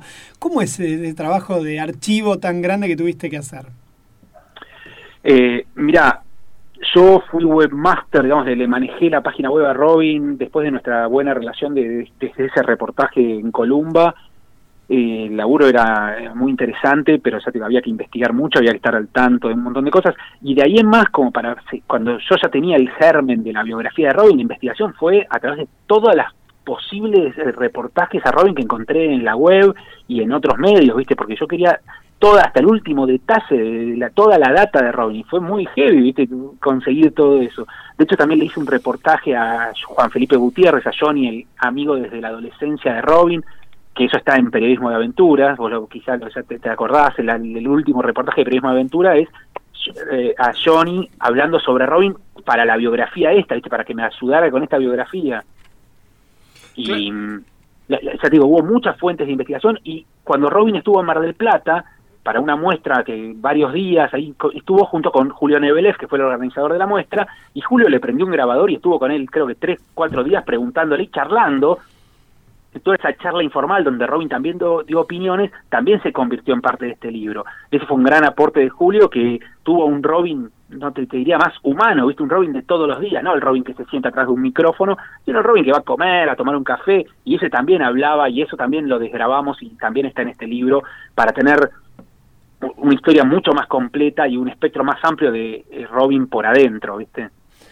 A mí me, me gusta mucho, mu- bueno, ¿quién no, ha, ¿quién no ha leído a Robin Wood, digamos? Es muy raro que alguien que, que le guste la historieta no haya leído algo que haya estado escrito por él. Pero a mí la parte, todo lo que tiene que ver con las artes marciales me encanta y una cosa que me pareció súper interesante de esta segunda etapa es la importancia de las artes marciales en la vida de Robin Hood. Algo que no queda tan claro, bueno, uno puede leer Dax, uno puede leer Harry White, donde quizás es como la, la, la cosa más clarita, Claro. pero la importancia de las artes marciales en la vida de Robin Hood es impresionante.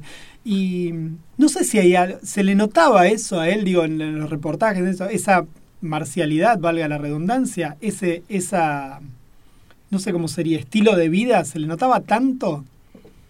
No, no sé si se le notaba la marcialidad, digamos. Lo que sí se notaba era un amor muy grande por las artes marciales, un- un- una especie de agradecimiento a todo lo que le dieron las artes marciales en su vida. Él siempre dice que a él le gustaban los deportes individuales, no, no, era, no es bueno para los equipos, y, que la- las artes marciales sacó lo mejor de él, y que hizo un montón de, compitió en un montón de lados, que yo te cuenta todos los lugares donde estuvo, con- donde hizo artes marciales, y la verdad que el tipo ama las artes marciales porque eh, le dieron eso, ¿viste? Le dieron la posibilidad de, de- de una cosa personal, de unos logros personales en el deporte y, y- y con eh, su forma de vivir, que en esa época le sirvió mucho. Hoy por hoy no sé si queda algo de ese artista marcial, pero Sí, sí. que lo recuerda con cariño seguro.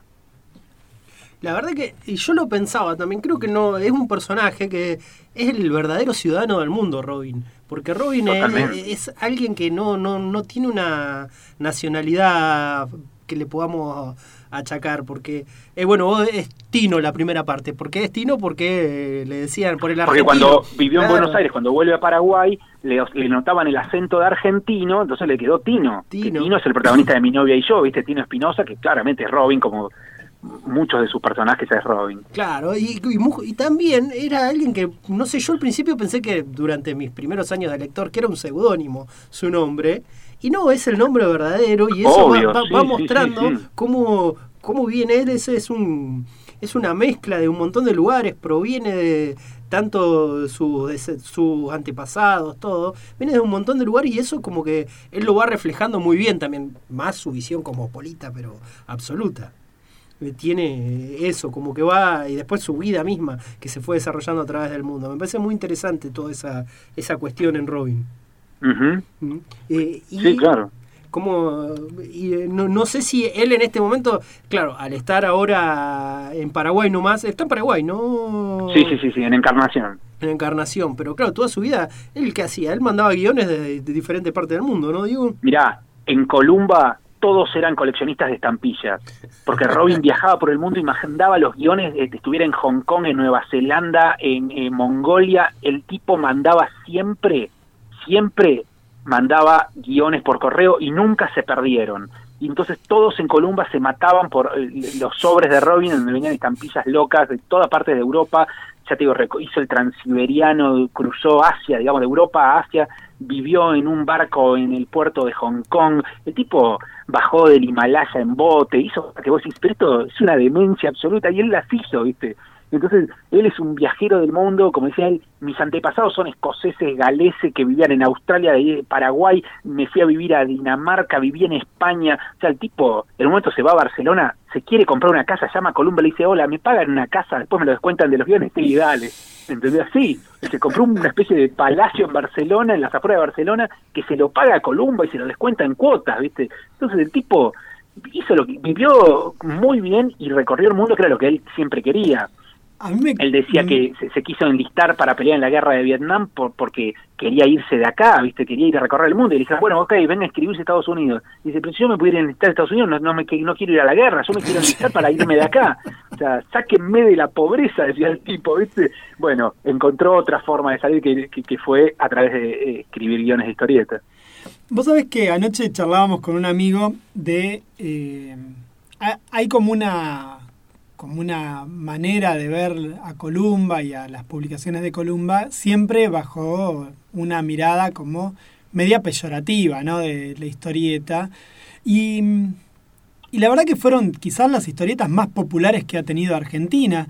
¿Qué, qué opinión tenés vos, Diego Acorsi, sobre esa mirada? Sobre esa mirada de, bueno, lo popular, ese obrero que iba leyendo o esa obrera que iba leyendo las revistas de Columba. ¿Qué, qué, qué opinión tenés vos de esa mirada? ¿Es peyorativa también? ¿Es, es otra No. cosa? en, en cierta parte la comprendo, ¿no? Porque vos pensás que Columba, teniendo posibilidades inmensas de calidad, porque tenían sus propios bosques, su propio sector en una distribuidora, tenían eh, un- una empresa gigantesca, imprimían en un papel de mierda y le ponían un color chotísimo y escribían las letras a máquina, con una máquina de escribir de la década del 40. Entonces decís, pero boludo, no te costaba nada poner un poquito de ganas, un poquito de esfuerzo, mejorar el papel, mejorar el color, hacer que sea un poco más atractivo, entonces que si bien sea popular, que también eh, pueda atraer gente por un- una calidad. Y Columba creo que descuidó mucho la calidad del producto porque decía, no, no, nosotros hace 40 años, 60 años que hacemos esto y nos va bien, ¿por qué vamos a cambiar? Y porque la gente cambia, las épocas cambian, no podés seguir teniendo esa basura, ¿viste? Mejorá un poquito, eh, hace que el que mire de reojo en el tren la revista del Tony de que va al lado no diga, che, qué espanto es lo que estoy viendo, porque no va, no se va a poner a leer la prosa maravillosa de Robin, va a ver de lejos un color horrible, una máquina de escribir chota y un dibujante probablemente que entregó apurado un trabajo de segunda calidad. En cambio, eso es lo que yo le recrimino a Columba, ¿entendés? Que teniendo la posibilidad de haberse convertido en el megamonstruo editorial, se, con- se contentó con ser el que vende mucho. Y, viste, el que vende mucho no puede ser el que vende mucho para siempre si siempre haces lo mismo. En algún momento te van a pasar la factura. Y bueno, si bien eran popular, porque como cuenta Robin, entre los cuatro títulos de Columba vendían más de 6 millones de ejemplares y, y la- o, o eran leídos por más de 6 millones de lectores, digamos, porque cada revista de Columba no la leía uno solo. Entonces, llegaban a más de 6 millones de lectores por mes y desperdiciaron la posibilidad de, mantenerse para siempre porque no supieron ayornarse. Si bien las historietas, la gran mayoría eran buenas, llegó un momento en que empezaron a copiarse a sí mismos y ya no eran tan buenas. Y si bien en los a principios de los 70 le pusieron color, después date cuenta que cambió la tecnología, que el color ya no era tan bueno. Y así, ¿viste? a parece que se fueron quedando, no, no nunca supieron eh, ayornarse. Eso fue el gran, entre comillas, digamos, pecado de Columba. No, no, no poder seguirle el ritmo a, a los tiempos y pensar que porque había sido un grosso siempre lo ibas a hacer, como le pasó a Dante Quinterno con la revistita de Paturuzú. Está bien, en los 40 y los 50 eras un grosso, pero estamos en 1970 y seguís haciendo lo mismo.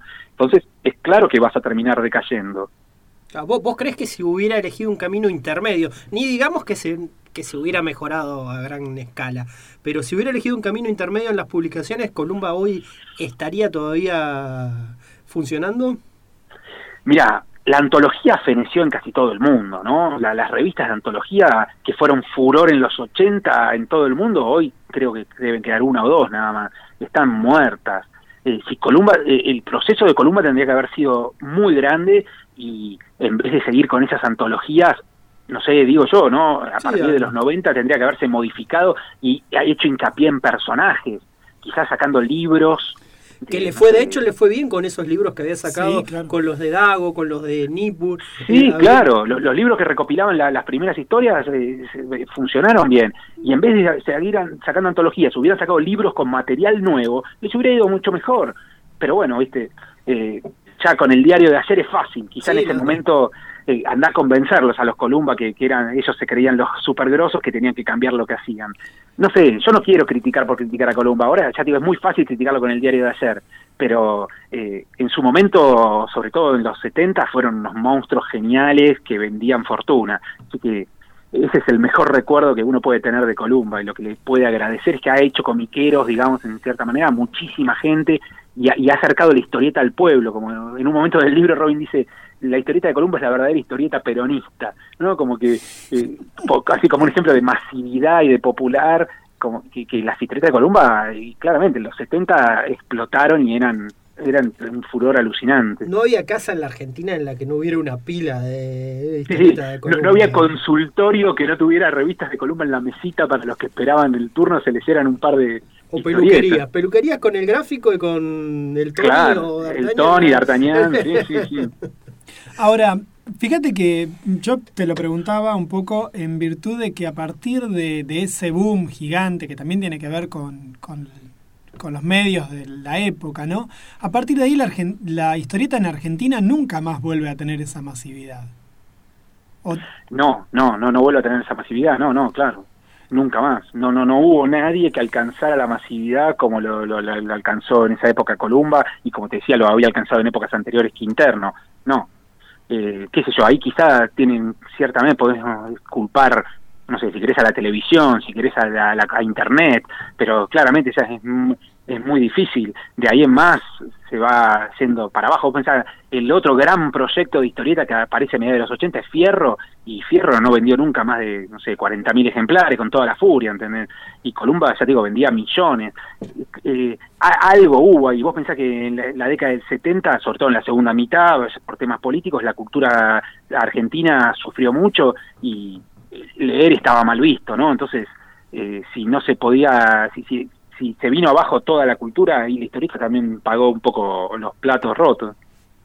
Yo ayer charlaba con, con este amigo y charlábamos de la diferencia estética, ¿no? Uno lee una fierro de las primeras comparado con la columba y claro, no sé, para mí era como una cuestión, si bien es cierto que era más experimental, eh, nunca terminé de entender. Yo cuando era chico no leía tanto Fierro, primero porque en mi casa un par de tetas no se podían mostrar cuando uno tenía 8 o 9 años, era más difícil.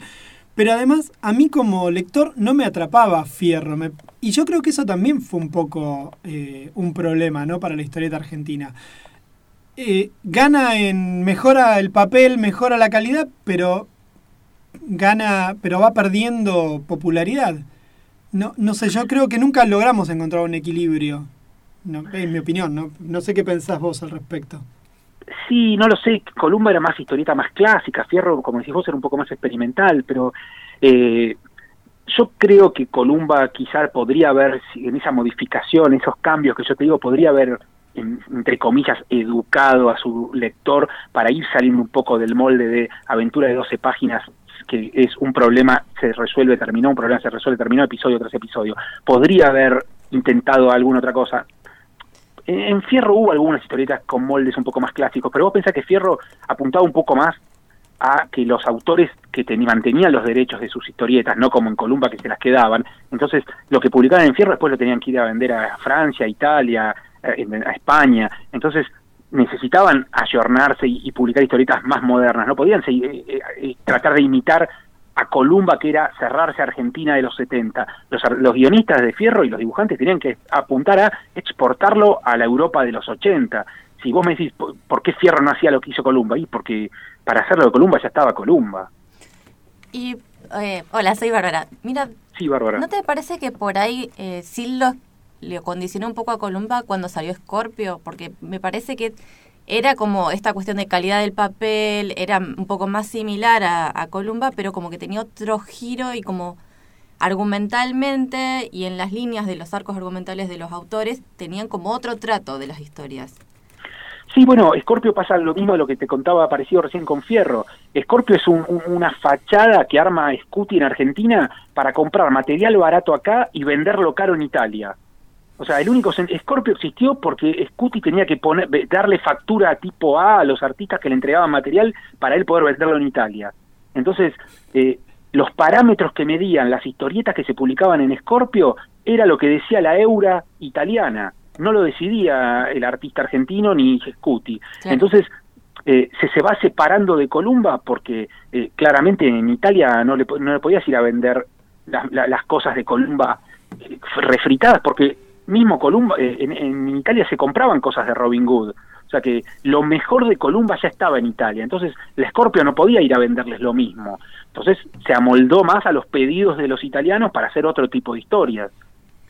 Y además en Columba estaba el tema de la censura, ¿no? Acordate que los Columba Sí, eran sí. muy católicos y estaba prohibido el suicidio, estaba prohibido la sangre eh, horrorosa, estaba prohibido un montón de cosas que, que no se no se podían mostrar, que se los explicaban a los clientes del primer día. Mira, acá se trabaja así, ping, y en Scorpio valía todo, ¿viste? minas en bolas, asesinatos, más para llegar a los lectores italianos que estaban recontra acostumbrados a eso. Ah, muy bien. Escúchame, eh, ¿y ahora qué estás eh, escribiendo? ¿Qué estás pensando? ¿O te, ahora te tomaste una cuestión media sabática? No, mira, ahora lo que me tiene muy enganchado y para donde estoy produciendo mucho es para la Comiqueando Digital. La revista Comiqueando volvió después de haber estado durmiendo durante un tiempo, cuando muchos pensaban que estaba muerto, en realidad estaba hibernando y quizá en- por el tema pandémico descubrimos que la gente se descarga material y que lee historietas digitales y entonces con Andrés nos montamos en este proyecto demencial que fue volver a sacarla comiqueando ahora en formato digital como una revista que te podés descargar que no tiene cantidad de páginas fijas, el número uno tuvo creo que 215, el número dos tiene 280 y el número tres no me quiero pensar cuántas va a tener. Acaba de salir el número dos que es un especial a Carlos Trillo, digamos, tiene una nota de 90 páginas dedicada a vida y obra de Carlos Trillo y además de un montón de notas, ¿no? A, qué sé yo, cómic europeo como Valerian, el cómic en, en, Alemania, eh, cómic anarquista en todo el mundo, la historia de Popeye, o sea, vamos recorriendo libremente todo lo que nos, se nos ocurre a nosotros, a un montón de escribas de primer nivel que se nos unieron en esta quijotada que es remontar a la comiqueando y ahora en formato digital.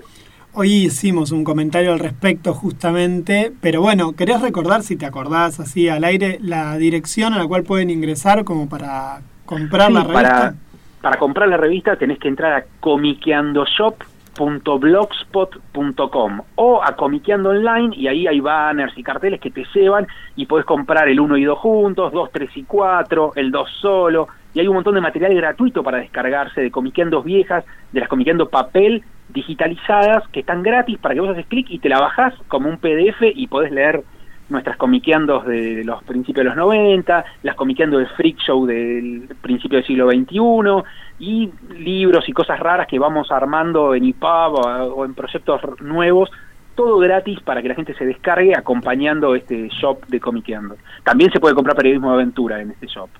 Te quedan pocos de periodismo de aventura. Sí, quedan muy pocos. Ya los, los retiramos de librerías y deben haber quedado menos de 30. Así que estamos. Ah, bien, buenísimo. Sí. ¿Una tirada original de cuánto había sido periodismo de aventuras?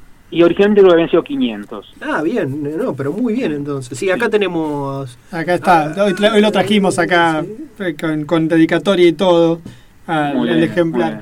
Che, ¿por qué salió con tan poca publicidad este libro de Robin Hood? Porque yo me enteré de, de carambola, bueno, porque seguimos la comiqueando y qué sé yo, y porque la encontré en la librería, pero pensamos que iba a salir de... Mira, En venta un con- proyecto, la, la- la editorial es el, el Ateneo, ¿viste? Son los dueños de Jenny y del Ateneo. Si los tipos no hacen publicidad de los libros que editan ellos mismos, Son que unos yo vaya a forros. decirle, che, Jenny, hace publicidad, a mí me parece que ellos ya saben cómo se vende un libro. A mí, ¿viste? La, la- en un mo- momento dije, bueno, va a estar en todas las vidrieras de todos los Jenny del Ateneo, va a haber un... eh, Sí, un de hecho un Robin Hood de tamaño natural que te saluda cuando entras, no sé, ¿viste? Yo, uno se imagina lo mejor, pero después, bueno, hay que ir a encontrarlo en la vidriera y, bueno, qué sé yo, si ellos no se no publicitan sus libros, yo no me voy a ir a matar a- por ahí a, a- a publicitar. Yo hago todo lo que puedo desde mis redes, desde comiqueando, pero más que eso, ¿viste? No, ellos porque yo pensaba- los medios. Es- es- para mí deben estar muy contentos con lo que están vendiendo sin necesidad de publicidad, porque si no, ya, claro, yo también de vez en cuando ojeo los diarios a ver si hay algún cuadradito, algo, y no hay nada, no hay nada, ¿viste? Los tipos lo- o- o esperan para más adelante a hacer una gran campaña o les chupa un huevo, la verdad que no, no sé. No, no, No, yo lo pensaba porque pensé que lo editabas en forma particular y después, bueno, sí, lo encontré en una, en, la, en una librería de la cadena, vi de quién lo editaba y bueno, y ahí me cerró un poco más, pero bueno, me pareció como raro porque el anterior lo habías publicado casi en forma artesanal, digamos. por- sí, sí, sí, sí, sí. No, no, periodismo sí, periodismo fue un, un laburo re artesanal. Este no, este, ya, no, no te digo, me vendía al imperio, pero fue lograr que una editorial seria eh, diga, bueno, sí, me interesa, firmemos un contrato eh, y, y- y nosotros nos hacemos cargo de todo. Bueno, listo, ok. No, parece, aparte que de la parte de parece que de la parte de publicidad no se acordaron todavía, qué sé yo, no sé. Bueno, bárbaro. Igual, igual lo tenemos y se consigue acá en Trelew, que también no es poco, así que invitamos a todas las personas que están escuchando a que se peguen una vuelta a leer una excelente biografía de Robin Hood. La verdad que está. Sí, yo creo que lo, lo- lo bueno que tiene es que, quizá porque lo edita Jenny el Ateneo, no apunta solamente a los lectores de cómics, sino que se convirtió en una gran aventura en la historia de, una persona que, más allá de si escribió guiones o no, si hizo personajes o no, la vida del tipo es interesantísima y muy, muy rica como para que cualquiera que le gusta leer historias se enganche, ¿no? Aparte el diseño interior es hermoso. El diseño es buenísimo, sí, es un hermoso. golazo. El diseño interior la verdad que es excelente. Sí, como que trata de recuperar los colores, algo de la estética columbera, digamos, el diseñador eh, como que se enganchó en la onda y le, le- le- le puso un aporte muy interesante al libro, me gustó mucho el diseño, sí. Está muy bonito, sí. Bueno, digo, te agradecemos muchísimo tu tiempo acá con nosotros y te mandamos un abrazo grande. Ya seguramente te estaremos rompiendo los quinotos por alguna otra cosa cuando, cuando Gracias a ustedes que, que- que nos siguen y apoyan nuestras demencias y están ahí desde Treleu bancando los trapos. Bueno, digo, mil Muchísimas gracias, eh. Bueno, estábamos charlando recién con Diego Acorsi sobre su biografía de Robin Hood y ahora seguimos con Sara Eve y Teta un poquito de música.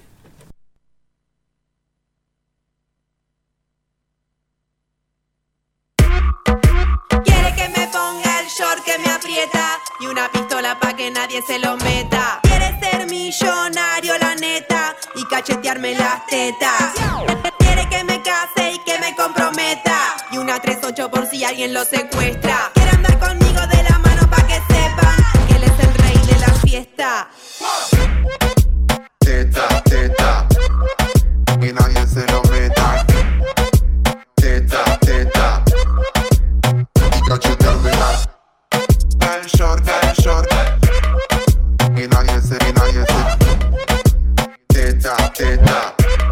Y, na- y nadie se lo Pegó meta. tremenda milf. Estamos todo el día fumando shit. De día en la playa, de noche Airbnb. Le gusta que lo tra, que lo trate así. Yo pienso mal de él y él piensa mal de mí. Siempre anda de negro, concentrado en no morir.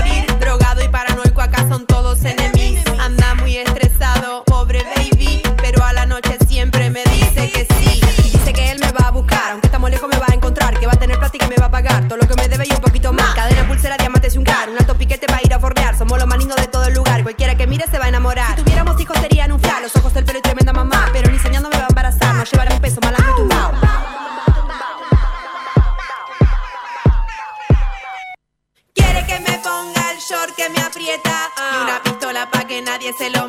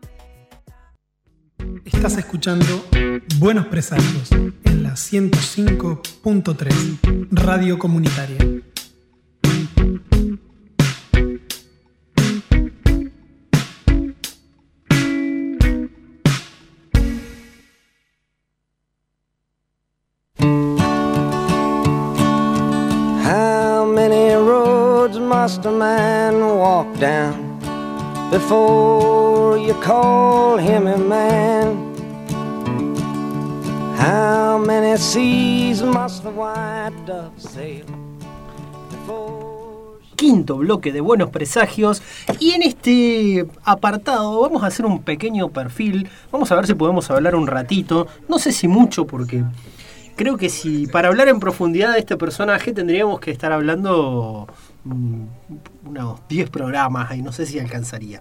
Eh, vamos a hablar de Robert Alan Zimmerman, más conocido acá Bob Dylan, ¿sí? que de hecho ya Bob Dylan es su nombre oficial, Legal. nombre legal. Nació el 24 de mayo de 1941 y esto justamente viene a cuenta de que la semana pasada íbamos a hablar de él y íbamos a decir unas pequeñas cosas por su cumpleaños número 80. Cumplió 80 años. Justamente esta semana también veía eh, el baterista de los Rolling Stones también cumplió 80 años. Eh, se ve que, bueno, ahí los grandes músicos se alinean. Diría que una, por una- si creyera diría que es por una cuestión zodiacal, pero no creo. Una inspiración cosas, en no. la música para esas No. fechas. Ah, hay, algo, hay algo de lo que estoy muy alejado en creer en, en los signos. Eh, bueno, nacido en Duluth, Minnesota. ¿sí? Bob Dylan, ahí escuchamos de fondo su primer gran éxito que es eh, Blowing on the Wind. ¿sí?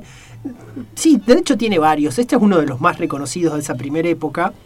Eh, Blowing on the Wind, tema que si a ustedes les parece familiar, es porque el señor eh, Leo Gieco ha robado impunemente todo su acorde y melodía para hacer Hombres de Hierro, reconocido por Leo Gieco inclusive. él dice que es un afano, que él, pero que él le tiene que reconocer a Bob Dylan que su primer canción la sacó eh, gracias a, A gra- Dylan. gracias a Dylan. Dice, fue la que destrabó el resto de mis canciones. Dice, cuando compuse Una de inspiración, Hierro, como una- decíamos hoy. Una inspiración, un homenaje. ¿sí? Eh, viene Robert Alan Zimmerman, so- es de abuelos paternos eh, de Odessa, Ucrania. ¿sí? Eh, se, se instalaron en Duluth, Minnesota. ¿sí? Y ahí él nace en el, en el 41. A lo largo de su carrera tuvo muchos, muchos seudónimos, ¿sí? Lo podemos conocer como Elston Gunn, Billy Boy Grunt, Bob Landy, Robert Milkus Thomas, Tedham Potterhouse, Lucky Paul Wilbury, Sergei Petrov y Jack Frost. ¿sí? Esos fueron distintos seudónimos que he utilizado en general en muchos en colaboraciones, cuando aparece cuando aparecía como compositor o tocando o cantando en discos de otros. ¿sí? Ah, tiene eso.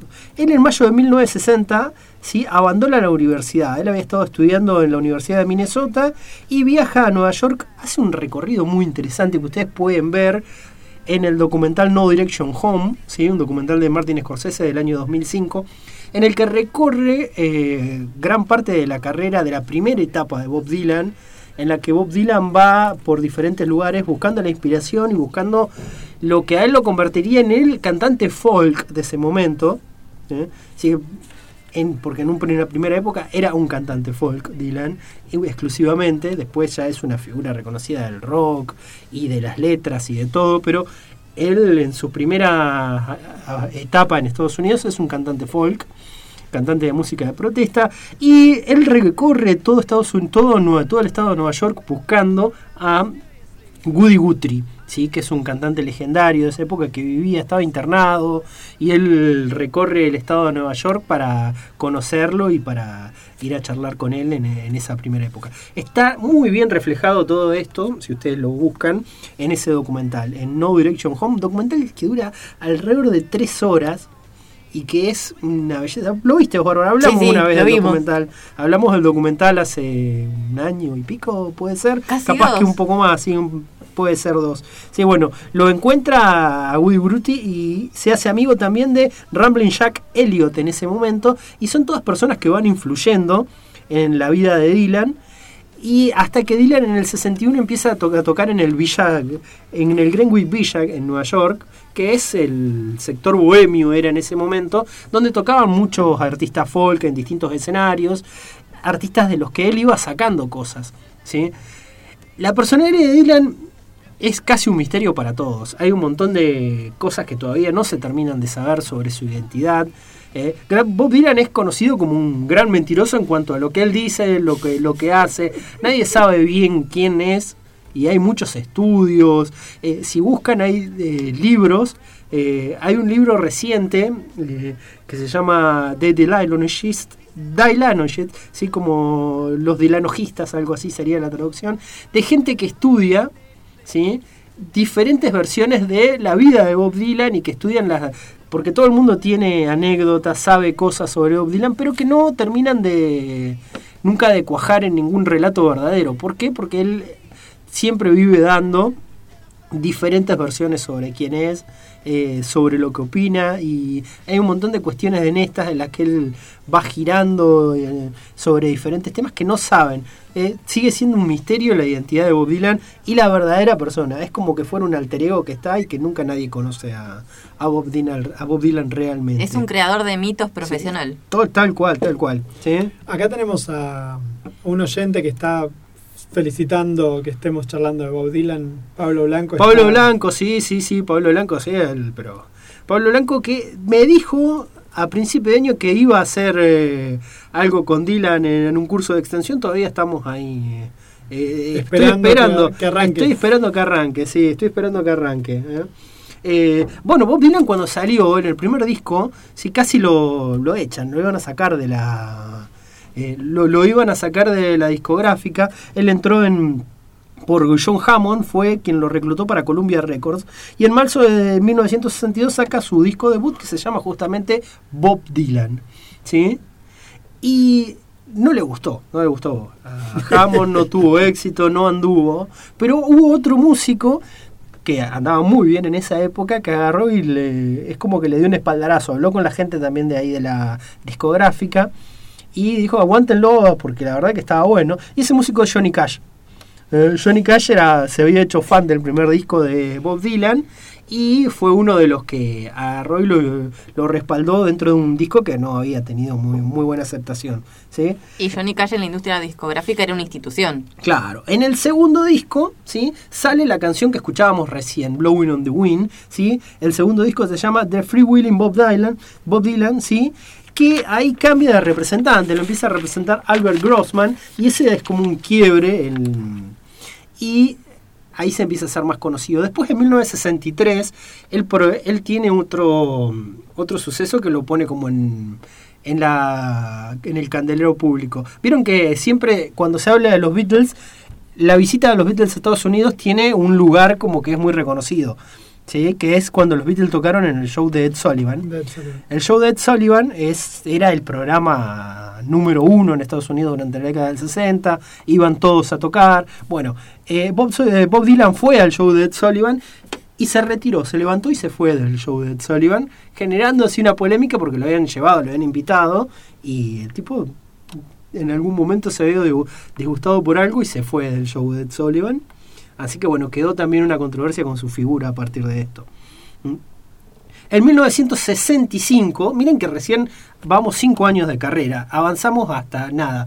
1965 sale para mí el, creo que es mi disco favorito, que es Highway 61 Revisited, en el disco que él empieza a perfilar eh, su, impronta más rockera. Sí, más rockera no, su impronta rockera, porque abandona la acústica, es justamente ahí en, en esa época, él unos meses antes había ido al Festival de Newport en Estados Unidos, y en el Festival de Newport, es un festival muy importante de música folk, subió con una banda, con guitarra eléctrica, con batería, con todo, y la gente se reenojó, empezaron a gritarle judas, le tiraban cosas, y tuvo, pudo hacer tres temas nomás.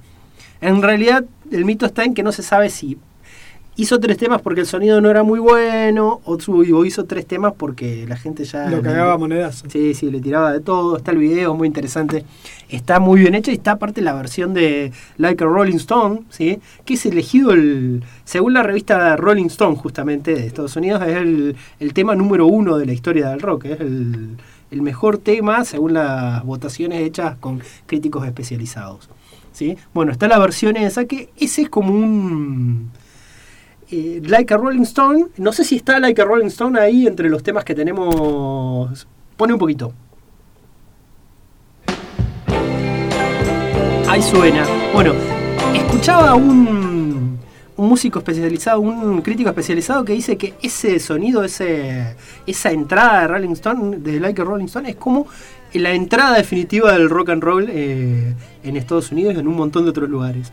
Porque dice que esa entrada que da con la batería ahí es como un quiebre, es el cisma de occidente de, del rock and roll. Y cómo eso también influenció un montón de músicos. Dicen que músicos de Inglaterra empezaron a ver el rock and roll distinto a partir de escuchar las composiciones de, de Bob Dylan. Como John Lennon, como un montón de músicos de que en ese momento los Beatles tenían todas unas composiciones pero mucho más simples, empezaron a competir con cosas que hacía Dylan. ¿Mm? Y a partir de eso se va desarrollando.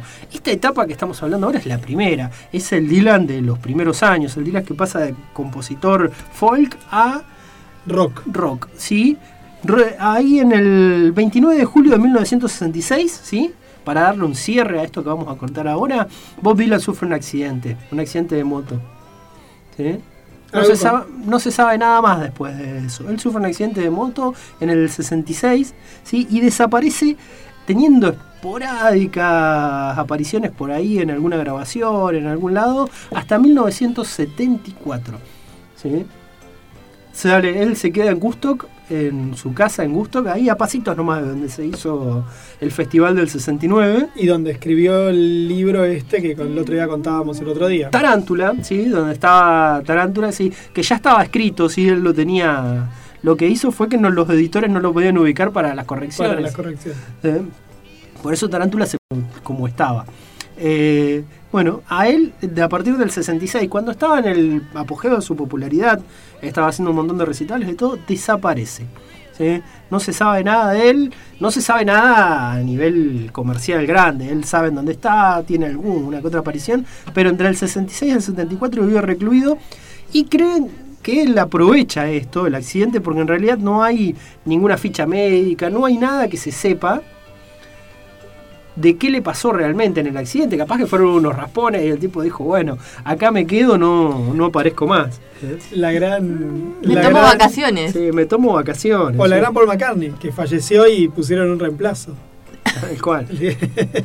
Sí. Bueno, y para que no nos vayamos ya más, vamos a dejar esto por acá y después en algún momento retomaremos y hablaremos. ¿sí? Eh, si quieren pueden ver eh, la gira del Rolling Thunder que está en un documental también que está en Netflix hace uno, un año, un año y pico, que es un documental muy bueno, que justamente habla y retoma eh, desde Dylan, desde el 74 en adelante, cuando hace este documental que está hermoso. Yo quiero recomendar, yo lo estoy leyendo muy despacito, pero lo estoy leyendo, a la historia de la música rock de Jordi Sierra y Fabra, que es un, un escritor español que tiene, entre otras historias, el asesinato del profesor de matemática, el asesinato de la profesora de lengua y qué sé yo. Tiene libros infantos juveniles y más de adultos y tiene un muy interesante libro sobre la historia del rock. eh, que bueno, que lo pueden conseguir por ahí, está muy bueno. Yo vengo leyendo hasta principios de los 50 con la vida de Elvis Presley y demás. Mientras tanto, vamos. Eh, sí, yo voy a poner un pequeño audio acá sobre eh, el señor eh, Joaquín Sabina hablando de Bob Dylan. Ah, claro.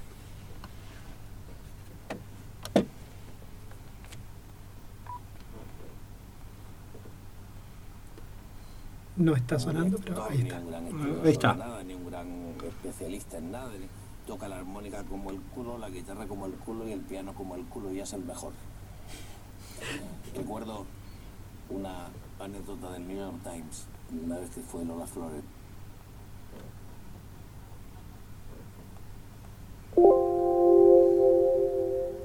¿Querés volverlo a pasar, Pablín? Yo lo agarré medio Bueno. tarde. Ahí está. Ahí lo ponemos. Es el mejor escritor de canciones del mundo, que ya es mucho. La canción, la mejor definición que he oído yo jamás, ya quisiera yo que fuera mía, pero no es, y no sé de quién es, era así. Una buena canción es un buen texto, una bella melodía, un buen arreglo, una hermosa interpretación y algo más que nadie sabe lo que es y que es lo único que importa. Bueno, se me ocurrió a mí. A mí me gusta pelear con los límites y no es que diga que Dylan esté limitado, pero sí digo que no tuvo nunca una formación académica, ni se sabe que sea un gran lector, ni un gran estudioso de nada, ni un gran especialista en nada. Toca la armónica como el culo, la guitarra como el culo y el piano como el culo y es el mejor. Recuerdo Eso es más o menos lo que hablaba ¿sí? el señor Joaquín Sabina. ¿sí? Esa es una definición que me quedó mucho, siempre en la que él dice, eh, toca la armónica como el culo, la guitarra como el culo, canta como el culo, pero es el mejor. ¿eh? ¿Por qué? Porque su estilo es único y habla sobre sus letras y sobre qué es el mejor compositor para él. Y es algo que muchos músicos lo, lo reconocen. Es más, muchos músicos que dicen que al principio lo, lo ubicaban únicamente por los covers que habían hecho de él, por los Rolling Stones, por los Guns N' Roses, por un montón así que después ellos terminaron cayendo en que eran de Dylan y cuando vuelven a Dylan, al principio dicen, me resultaba un poco difícil de escuchar y después ya era, es como algo que les viaje parecía de ida. así, mucho mejor que el resto. Bueno, esto fue un poquito así, hasta 1966, hablando de Bob Dylan, hablando de un poquito, muy poquito, muy por arriba de su historia, ¿sí? Y vamos a escuchar un tema de él ahora para continuar. Lo que se viene es Tangle Up in Blue.